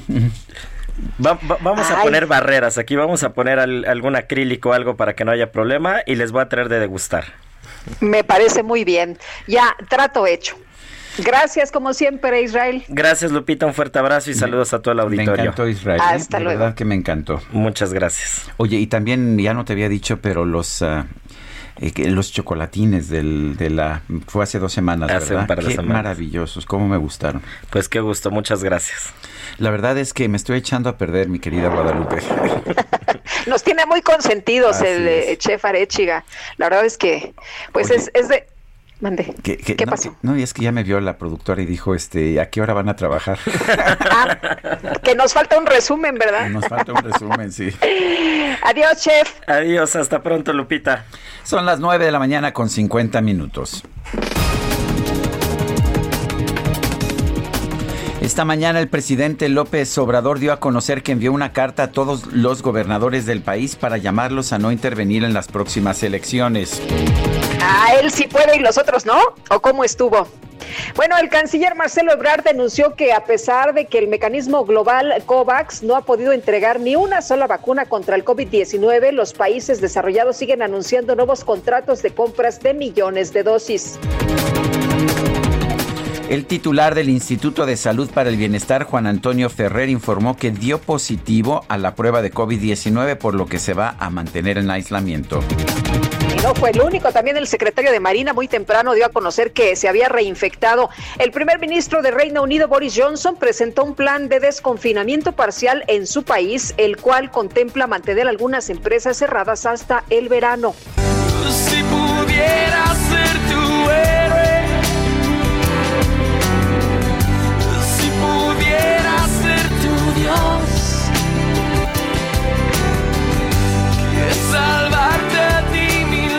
El cineasta argentino Andy Muschietti anunció que por primera vez la superheroína de DC, Supergirl, la superchica será interpretada por una latina. En redes sociales se hizo viral el video del momento en que Muschietti le informa a la actriz de origen colombiano, Sasha Calle, que obtuvo el papel para la próxima película The Flash, a pesar de que competía con más de 400 aspirantes. Hola, Hola Sasha, ¿cómo estás? muy bien, ¿y tú cómo estás? The truth is that I don't, you know, we still don't have an answer, but I, I need to, to ask you a couple more questions. Uh, can you fly? If you need me to. Okay, No, of course not. ¿Cómo así que sí puedo volar? O sea, que- all right. Do you want to fly? yeah, I would love to. You know what this What is? do- what- You're Supergirl. Felicitaciones. Muy bien. ¿Está bien, Sasha? Come back. Felicitaciones. Congratulations, Sasha. Bueno, pues qué emoción, sin duda alguna. Y vamos con otras cosas. Alan Rodríguez desde Catepec, ¿cómo van las cosas por allá? Lupita, Sergio, muy buenos días. En estos momentos nos trasladamos al fraccionamiento Río de la Luz, en donde se encuentra uno de los módulos en donde se dieron cita desde el día de hoy cientos de adultos mayores acompañados por sus familiares, ellos con la intención de recibir la vacuna el día de hoy. Sin embargo, como lo hemos venido manejando toda la mañana, les hemos venido informando desde el día de ayer, se les notificó que no iba a haber el proceso de vacunación debido a que apenas se va a llevar a cabo la capacitación de las personas que van a llevar a cabo este proceso. Estamos con una señora. Señora, buenos días. ¿Desde qué llegó usted? Ya tiene mucho tiempo, he estado viniendo constantemente. Ayer me informaron, ayer 22 me informaron, ajá, me informaron que, que, este, que iba a haber la, la, la vacunación hoy. Yo creo que no es justo que nos estén engañando por medio de los partidos. Yo creo que mucha gente grande, mucha gente que está trabajando, no tiene la oportunidad de venir a apartar lugares desde las 4 de la mañana. No se llama? no me, no me parece justo. ¿Cómo se llama usted? Soy una, una de aquí de Río de Luz.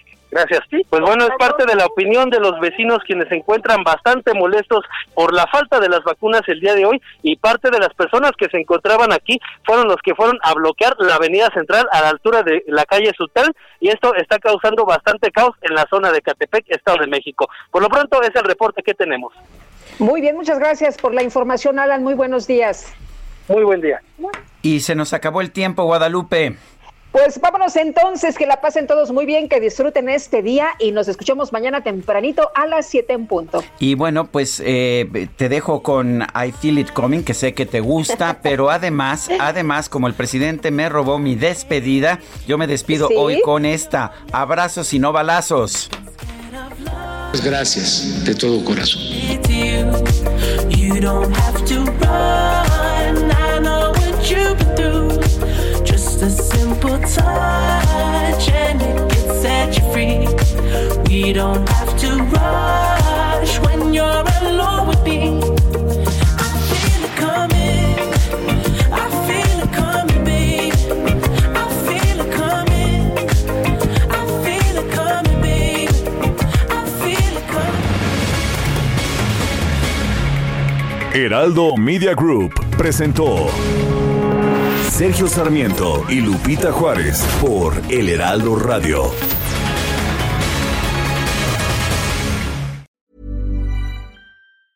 Tired of ads barging into your favorite news podcasts? Good news. Ad-free listening is available on Amazon Music for all the music plus top podcasts included with your Prime membership. Stay up to date on everything newsworthy by downloading the Amazon Music app for free or go to amazon.com slash news ad free. That's amazon.com slash news ad free to catch up on the latest episodes without the ads.